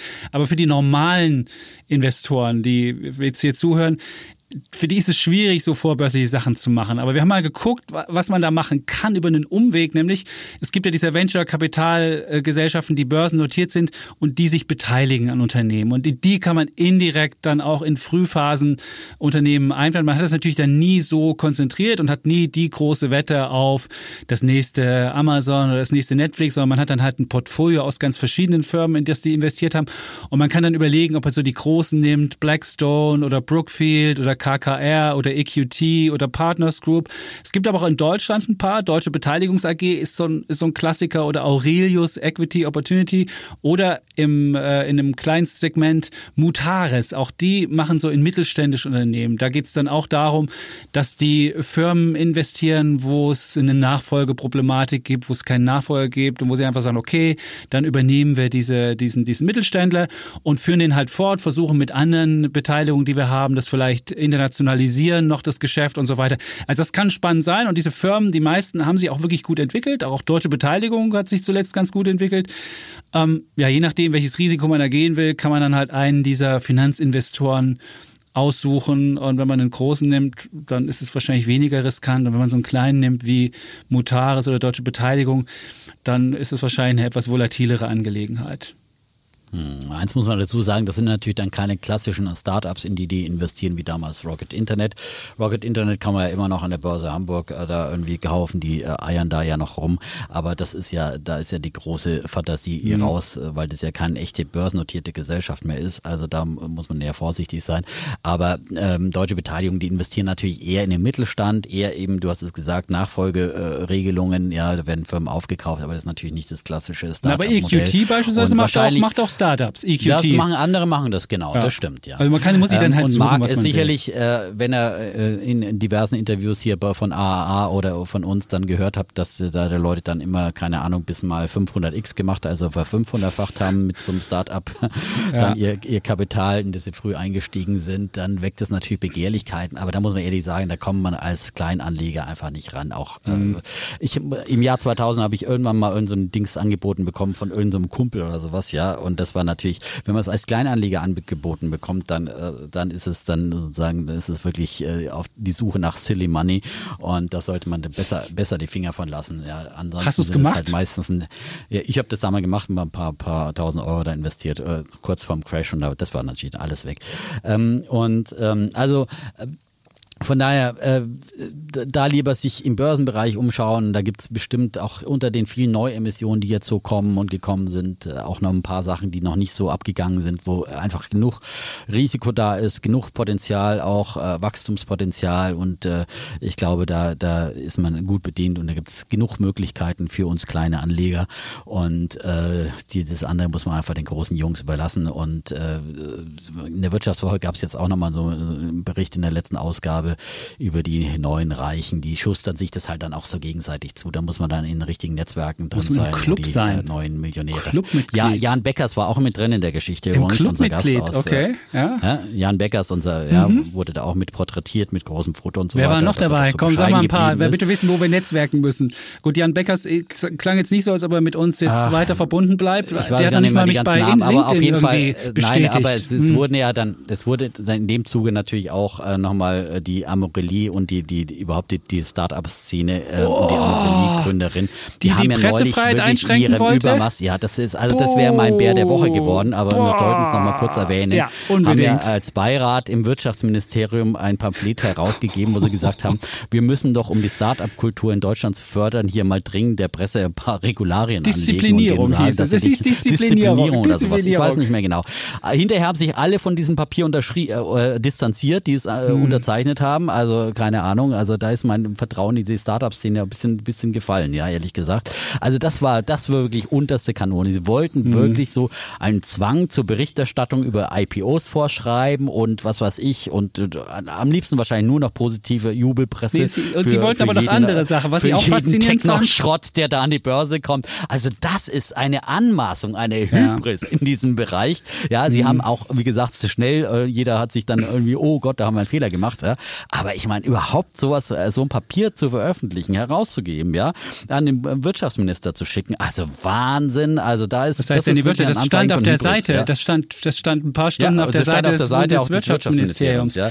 Das Handelsblatt hat es dann schnell ausgegraben und äh, nicht ausgegraben. Gesagt, die, die einige naja, sind auf das Handelsblatt zugegangen und haben gesagt, berichtet mal drüber. Also das zeigt auch schon, dass es nicht, dass es nicht so war, dass die nichts davon wussten. Okay. Und was ich faszinierend fand, ich habe mich immer gefragt, was steckt dahinter? Meine, man erlebt das ja immer wieder, dass so eine gegenüber der Presse oder der Pressefreiheit so eine gewisse ja, Skepsis gegenübergebracht wird. Aber ich sage euch, Leute, freie Presse ist das Grundrecht. Und ich habe gegenüber ganz vielen dieser Start-up-Menschen wirklich Hochachtung und sage, was die gemacht haben, welches Risiko sie eingegangen sind, toll. Und die brauchen wir für unsere Gesellschaft. Aber wenn es um Pressefreiheit geht, das ist echt unverhandelbar meines Erachtens. Und ich bin im Osten groß Absolut. geworden. Und ich sage meinen Kindern immer, du kannst sagen, Angela Merkel ist doof. Und wenn du es früher gesagt hast mit Erich Honecker oder sonst wie, da, da, da zeigt sich und, und jetzt da eine Disziplinierung, auch dieses Vokabular Disziplinierung, Wahnsinn. da hätte man nur mal bei Goebbels Wahnsinn. nachgucken müssen. Ja. Das ist das ist wirklich, und ich also, glaube schon, das ist, so eine geistige Haltung. Und was ja, auch absolut. noch drin stand, sie ja, wollten spricht von Hybris. Von, Trans von, von Transparenzregeln wollten sie frei. Also wenn sie dann ihre eigenen Sachen verkaufen, das wollten sie dann ja. nicht veröffentlichen lassen, sondern das wollten sie einfach verschweigen, damit niemand verunsichert wird. What the, also wirklich, ist es. Das ist wirklich, und das nach Wirecard. Ich meine, äh, genauso hat Wirecard getickt, ja. Der Herr Braun, der hat ja auch immer äh, unliebsame Berichte irgendwie äh, verfolgen lassen und äh, was auch mhm. immer ähm, alle möglichen Leute, die was gegen Wirecard hatten, äh, bis äh, verfolgen lassen mit Privatdetektiven, was auch immer. Also das ist genau dieser mhm. gleiche Geist, ja. Und, und genauso hat das Wirecard gemacht und hat dann immer undurchsichtiger und damit mhm. sie, also da, da muss man wirklich sagen, äh, den Jungs muss man jetzt noch viel mehr auf die Finger schauen als jemals zuvor. Und wir sind ja hier in unserem Podcast, auch in unseren Medien bei mir in der Börse am Mittag. Ich habe ja fast jeden Börsengang zu Gast, ja, und der darf dann irgendwie auch äh, sagen, was seine äh, Wachstumsgeschichte ist und so weiter. Ich finde es ja, natürlich äh, soll man das äh, in den Medien auch äh, fördern mhm. und, und darüber berichten und über solche positiven Geschichten. Aber das ist immer noch Sache der Medien und, mhm. und nicht das Wunschdenken der Startup-Szene, ja. Und, und ich den, kann auch verstehen, man dass man gegenüber Medien kritisch ist. Nicht jede Medienberichterstattung ist fair, nicht jede Medienberichterstattung ist clever oder ist irgendwie. Ich, es ist auch sehr viel negativer Geist in den Medien. Das liegt halt daran, dass negative Nachrichten halt besser performen. Also ich kann verstehen, dass man kritisch gegenüber Medien ist.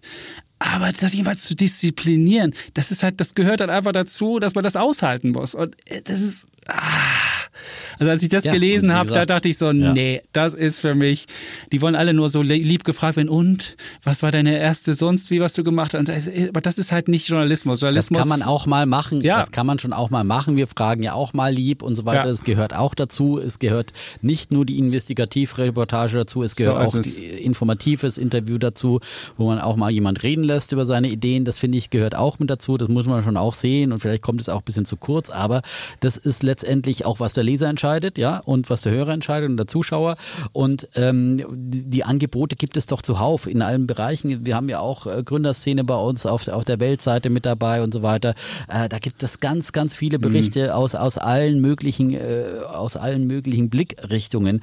Und äh, es wird berichtet und ähm, aber, aber so eine Idee zu haben und wie gesagt, Wirecard lässt grüßen, die hätten am liebsten damals auch die FT äh, eingestampft und, und äh, mhm. ihre Berichterstattung unter, untersagt, aber das waren diejenigen, die warnend den Zeigefinger gehoben haben und äh, denen, wenn man gefolgt wäre, hätten viele Anleger wären vor Verlusten ge mhm. bewahrt geblieben. Ja, aber es ist halt, ist halt manchmal so, so dass, dass, dass, dass, Manager, die sich für zu groß einschätzen, dass sie dann zu so, solchen Verhalten neigen ja, und denken, wir, wir stehen über den Dingen und wir müssen auch, genau. auch wenn wir was gegen das Gesetz machen, machen wir es eigentlich nur für das große Ganze und ihr kapiert es halt nur nicht und wir müssen es nicht an Gesetz oder an Recht oder an Ordnung halten und müssen auch nicht genauso kritisch angefasst werden, sondern wir sind halt wie so ein König über allem. Schon, du hast recht, Hybris, äh, ja, benennst ganz gut.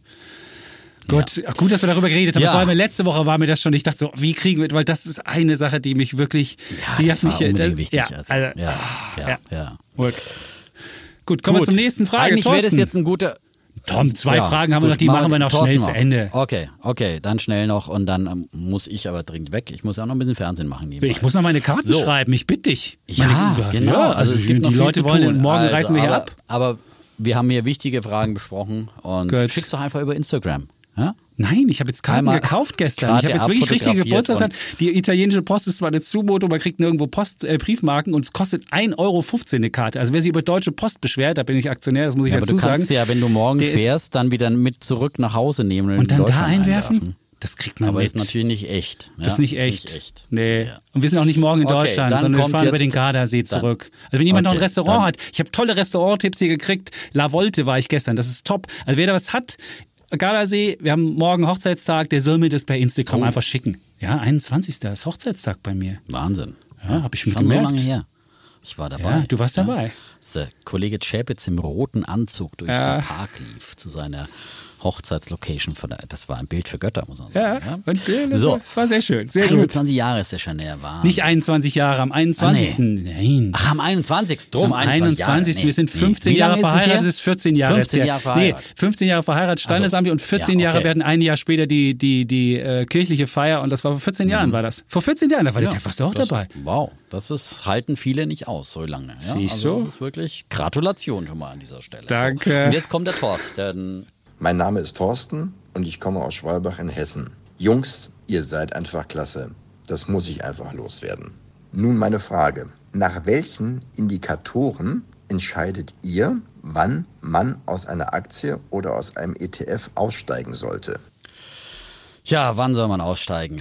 Gibt es ganz viele verschiedene Gründe. Ähm, ich, ich mache es immer, wie ich kaufe, nach Bauchgefühl auch, das Aussteigen oft nach Bauchgefühl. Natürlich, wenn sich die Meldungslage verändert und sich, das sollte eigentlich der Hauptgrund sein. Wenn sich meine Einschätzung zu einer Aktie, zu einem ETF, zu einem Gesamtmarkt möglicherweise auch mal fundamental ändert, sollte man noch über einen Verkauf nachdenken. Bestes Beispiel Neuch CureVac. Also als die gescheitert sind, mit ihrer äh, Erfolgsstudie äh, habe ich dann verkauft, weil sich einfach mein, meine Erwartung äh, nicht erfüllt hat und ähm, dann musste ich halt auch mit Verlusten verkaufen und äh, vielleicht ändert sich dann das Bild auch wieder mal fundamental zu CureVac, aber in dem Augenblick habe ich die Reißleine gezogen. Mhm. Manchmal ziehe ich die Reißleine, weil ich das Geld einfach woanders meine besser investieren zu können, weil ich woanders günstige Angebote sehe und dann verkaufe ich halt ein, eine Aktie, wo ich das Potenzial vielleicht nicht so doll einschätze, wenn es jetzt gerade in den letzten Tagen wieder so viele Schnäppchenpreise gab, guckt man halt, ähm, ähm dass man vielleicht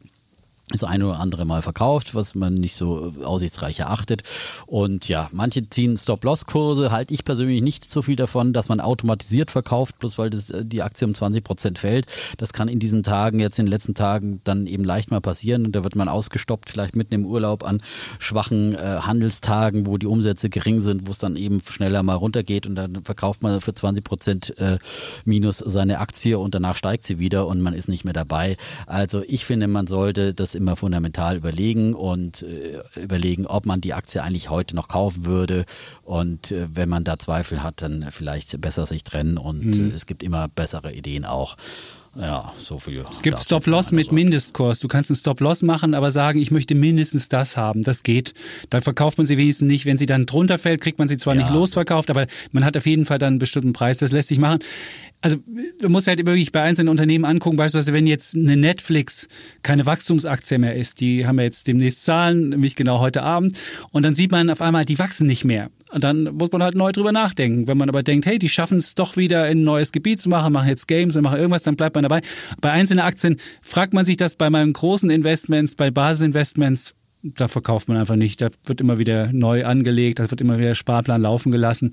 Und da würde ich auch nie versuchen zu timen oder auszusteigen oder sonst was, sondern diese Frage mit verkaufen, macht man eher bei einzelnen Aktien. Also wenn ich jetzt ein, mal meine, meine, meine Wette mache, weiß ich nicht, wie lang und schwarz habe ich bei so mal mir zu 50 Euro gekauft, dann stieg die auf 130, dann habe ich die halbe Position verkauft. Das ist ja die klassische Defner-Strategie auch, weil ich dachte, okay, das ist jetzt schon sehr gut gelaufen und den Rest der Position lässt man weiterlaufen. Dann weiß man, das Geld, was man jetzt noch drin hat, das hat man eigentlich geschenkt drin und dann lässt man so weiterlaufen. Das ist so die Strategie. Hast du genau. ja auch. Gut. Die bei den ersten 100 Prozent dann mal äh, die Hälfte mitnehmen, das kann man gut machen.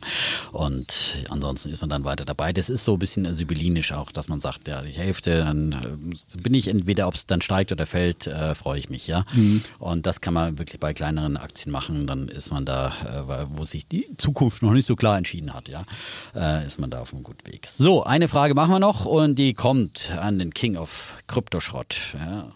Hallo, hier ist Nina und ich habe eine Frage an ähm, Defner und Chapitz. Und zwar würde ich gerne wissen hinsichtlich ähm, Kryptowährungen, ähm, wo der Unterschied oder wo die Vor- und die Nachteile sind, ob man direkt in Bitcoin investiert oder aber in den ETN auf Bitcoin oder auch Ethereum, die es ja mittlerweile auch gibt. Also, Holger, it's your turn. Ja. ich ich gehöre zu denen, ich gehöre zu denen, ich gehöre zu denen, die ETNs haben. Und insofern, ähm, der, der Nachteil ist, ist einfach, oder der, ich sage es mal, der Vorteil von ETNs. Man braucht nicht ein extra, man braucht kein extra Konto mit einer extra Geldbörse, wo man das verwahren muss. Also man braucht es sonst, wenn man, wenn man Kryptowährung hat, muss man sie irgendwie verwahren. Das geht zwar mittlerweile auch relativ einfach, aber ich mag halt nicht noch extra Sachen drumrum haben. Äh, auch wenn das jetzt mittlerweile bei einzelnen Brokern auch schon normal dazugehört. Und der Vorteil ist, man braucht das halt nicht und man kann halt dann äh, diese ETNs kaufen und verkaufen. Der Nachteil ist, wenn man das als Kryptowährung hätte, das ist wie beim, wie beim, wie beim Gold, dann könnte man, wenn man es nach einem Jahr gehalten hat und noch Gewinne drauf hat, bei äh, Bitcoin ist es ja sogar noch der Fall, auch nachdem es jetzt so stark gefallen ist, dann könnte man das ohne, ähm, ohne äh, steuerliche Sachen verkaufen. Dann könnte man den Gewinn äh, steuerfrei einstreichen, wenn man es als Währung hat. Wenn man es als Finanzprodukt wie ETN hat, dann hat man es zwar unterlegt mit, mit Bitcoin, aber eben nicht so unterlegt, dass es steuerlich äh, so gut ist und deswegen muss man dann ganz normal Abgeltungssteuer zahlen, wie bei anderen Sachen auch. Das ist so der Unterschied. Und was auch ein Unterschied ist, Kryptowährungen werden 24-7 gehandelt. Also wenn du dann am Sonntag mal siehst, dass Leute durchdrehen und nach oben oder nach unten das Ganze geht, dann kannst du mit deinem, mit deiner, mit deinem ETN, äh, die nur normal zu Börsenöffnungszeiten äh, gehandelt werden können, kannst du halt nichts machen. Dann sitzt du da, siehst einfach zu, wie andere handeln und ähm, ja, das ist der Unterschied und die Vor- und Nachteile, die jeder haben muss. Und wie gesagt, ja, wo es jetzt hingeht, ich weiß es nicht, aber ähm, wir haben zumindest geklärt, ähm, was Vor- und Nachteile der ganzen Veranstaltung ist.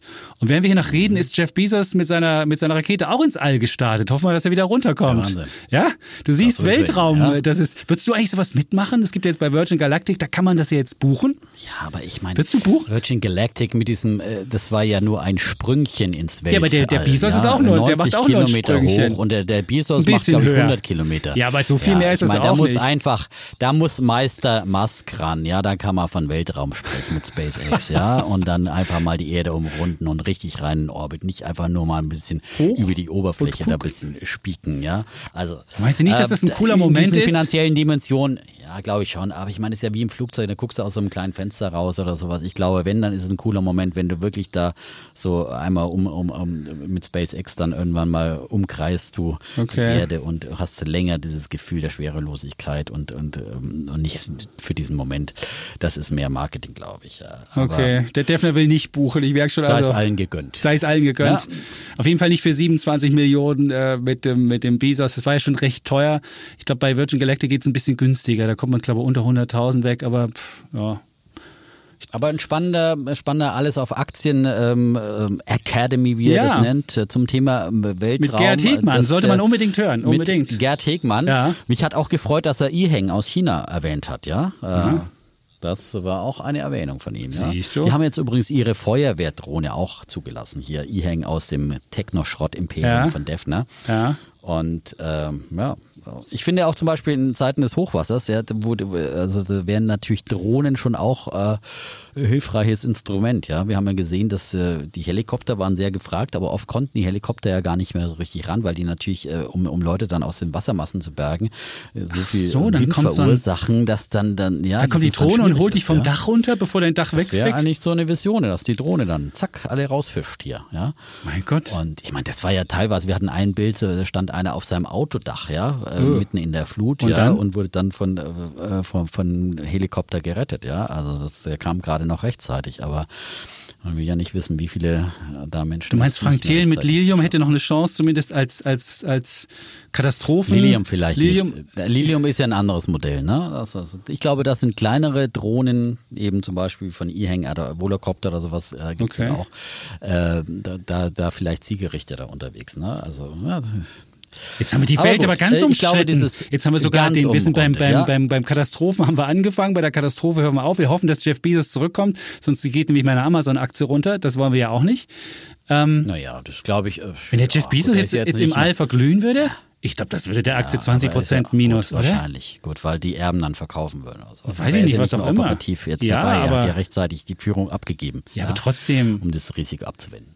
Ja, sicherlich. Dieser kluge Kopf, der wird schon noch ein paar Tipps geben. würde ich Also, wir wünschen Gut. alles Gute dem Jeff Bezos für die Rückkehr Ja. und der Familie Chapitz sowieso, ja, für den Hochzeitstag und für die Rückkehr Ja, nach Deutschland. Wir sehr gut. freuen uns auf euch und äh, auf nächste Woche dann wieder hier äh, in der Präsenz ge- So ist es. und äh, auf eine normale Ausgabe. Und es ist wirklich eine Matratze, die so als Schallabsorber hier über mir liegt. Und wir nur eine Sache sagen. Letzte Woche waren wir bei, bei, bei Apple Podcasts später gelistet.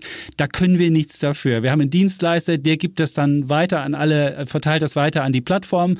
Wir waren bei allen Plattformen um 19 Uhr da, bis auf Apple Podcasts. Ich habe keine Ahnung, warum es immer wieder bei Apple Podcasts passiert. Jeder, der die, der die App hat, weiß ja, dass sein Handy heiß wird, wenn er das anmacht. Also diese Apple Podcast scheint, App scheint noch nicht so das Goldene zu sein und der, der Start in die neue Podcast-Ära bei Apple ist auch nicht das geilste bisher. Das zieht nur Energie und lässt das Handy heiß werden. Und unsere Podcasts kommen nicht immer rechtzeitig drauf. Ich weiß nicht, wer jetzt dran schuld war. Wir entschuldigen uns dafür, das tut uns leid. Wenn ihr uns nicht spätestens heute um 19 Uhr wieder äh, irgendwo seht, dann könnt ihr auch immer bei welt.de-dudes oder bei anderen Plattformen uns finden und hören. Spotify auch oder, oder bei, bei, weiß ich, Amazon Music gibt's jetzt auch Podcasts oder bei Google Podcasts oder wo auch immer ihr das wollt. Genau, wir da sind findet ja ihr uns. überall, wo es gute Podcasts Ganz gibt. Wenn es genau. uns da nicht gibt, gibt es da keine guten Podcasts. Ist ganz einfach. Ja? So einfach ist es. Das ist die Regel. Wir haben auch die 4,6 Mhm. Sterne Regel gemacht, weil Defner und Chapitz haben 4,6 Sterne und wir gehen nie in ein Restaurant, was unter Defner und Chapitz gerankt ist.